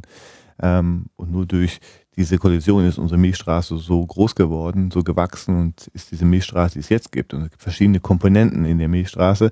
Das weiß man unter anderem durch Altersbestimmungen, ähm, Bestimmungen der äh, chemikalischen Zusammensetzung äh, der Sterne, dass die andere Vorgänger hatten, dass die andere Historien hatten. Mhm. Dass, die, dass man dadurch sagt, ja, unsere Galaxie besteht eigentlich aus mehreren Galaxien, die irgendwann verschmolzen sind. Und das passiert eben die ganze Zeit. Das ist im frühen Universum öfters passiert als heute und wie es in Zukunft passieren wird, weil das früher das Universum eben dichter war. Die Dichte von Galaxien, der mittlere Abstand zwischen den Galaxien war früher ja kleiner. Zum Schluss vielleicht noch die Frage, was, was sind denn so die Missionen und Projekte, Teleskope, andere Beobachtungen, von denen man sich jetzt so die nächsten großen Erkenntnisse und Auflösungen von bestimmten Fragestellungen verspricht? Ja, die Astronomie hat ähm, ja leider und Gott sei Dank auch eben so ein Problem, dass ähm, sie so groß gewachsen ist, dass die Geräte, wenn man jetzt über Hardware redet, was man jetzt braucht, was für Entdeckungsmaschinen man braucht, um jetzt die nächsten großen Fragen zu erzeugen, dass man jetzt mittlerweile leider in solchen Sphären ist, dass die Maschinen anfangen sehr, sehr teuer zu werden und sehr, sehr groß zu werden. Ähm, dass man so eine richtige Großforschungslandschaft äh, Landschaft braucht, so wie das in der Teilchenphysik ja auch so ist. Wenig Teilchenphysik geschieht mittlerweile noch in irgendwelchen Labors. Das passiert heute nur an supranationalen Riesendingern, die Milliarden von Euro kosten. Und in der Astronomie wird es ähm, teilweise zumindest auch so. Nicht nur, äh, Gott sei Dank, aber schon ähm, ist dieser Trend da und da gibt es jetzt in Zukunft eben auf der Erde das ELT, das Extremely Large Telescope der, der Europäer, die Amerikaner versuchen ein ähnliches Projekt äh, hochzuziehen. Ähm, das ist ein äh, Teleskop, das von der Europäischen Südsternwarte, der ESO, gebaut wird in, in Chile. ähm, ein Teleskop der 40 Meter Klasse und das äh, hat eben eine Reihe von Zielen. Äh, eins ist bestimmt die äh, Beobachtung von Exoplaneten, Suche nach Leben, ähm, Suche nach Exoplaneten, aber auch Kosmologie und die Bestimmung der Eigenschaften der dunklen Energie. Ähm, dann im Radiobereich das nächste, die nächste Entdeckungsmaschine, das Square Kilometer Array, ein Radioteleskop.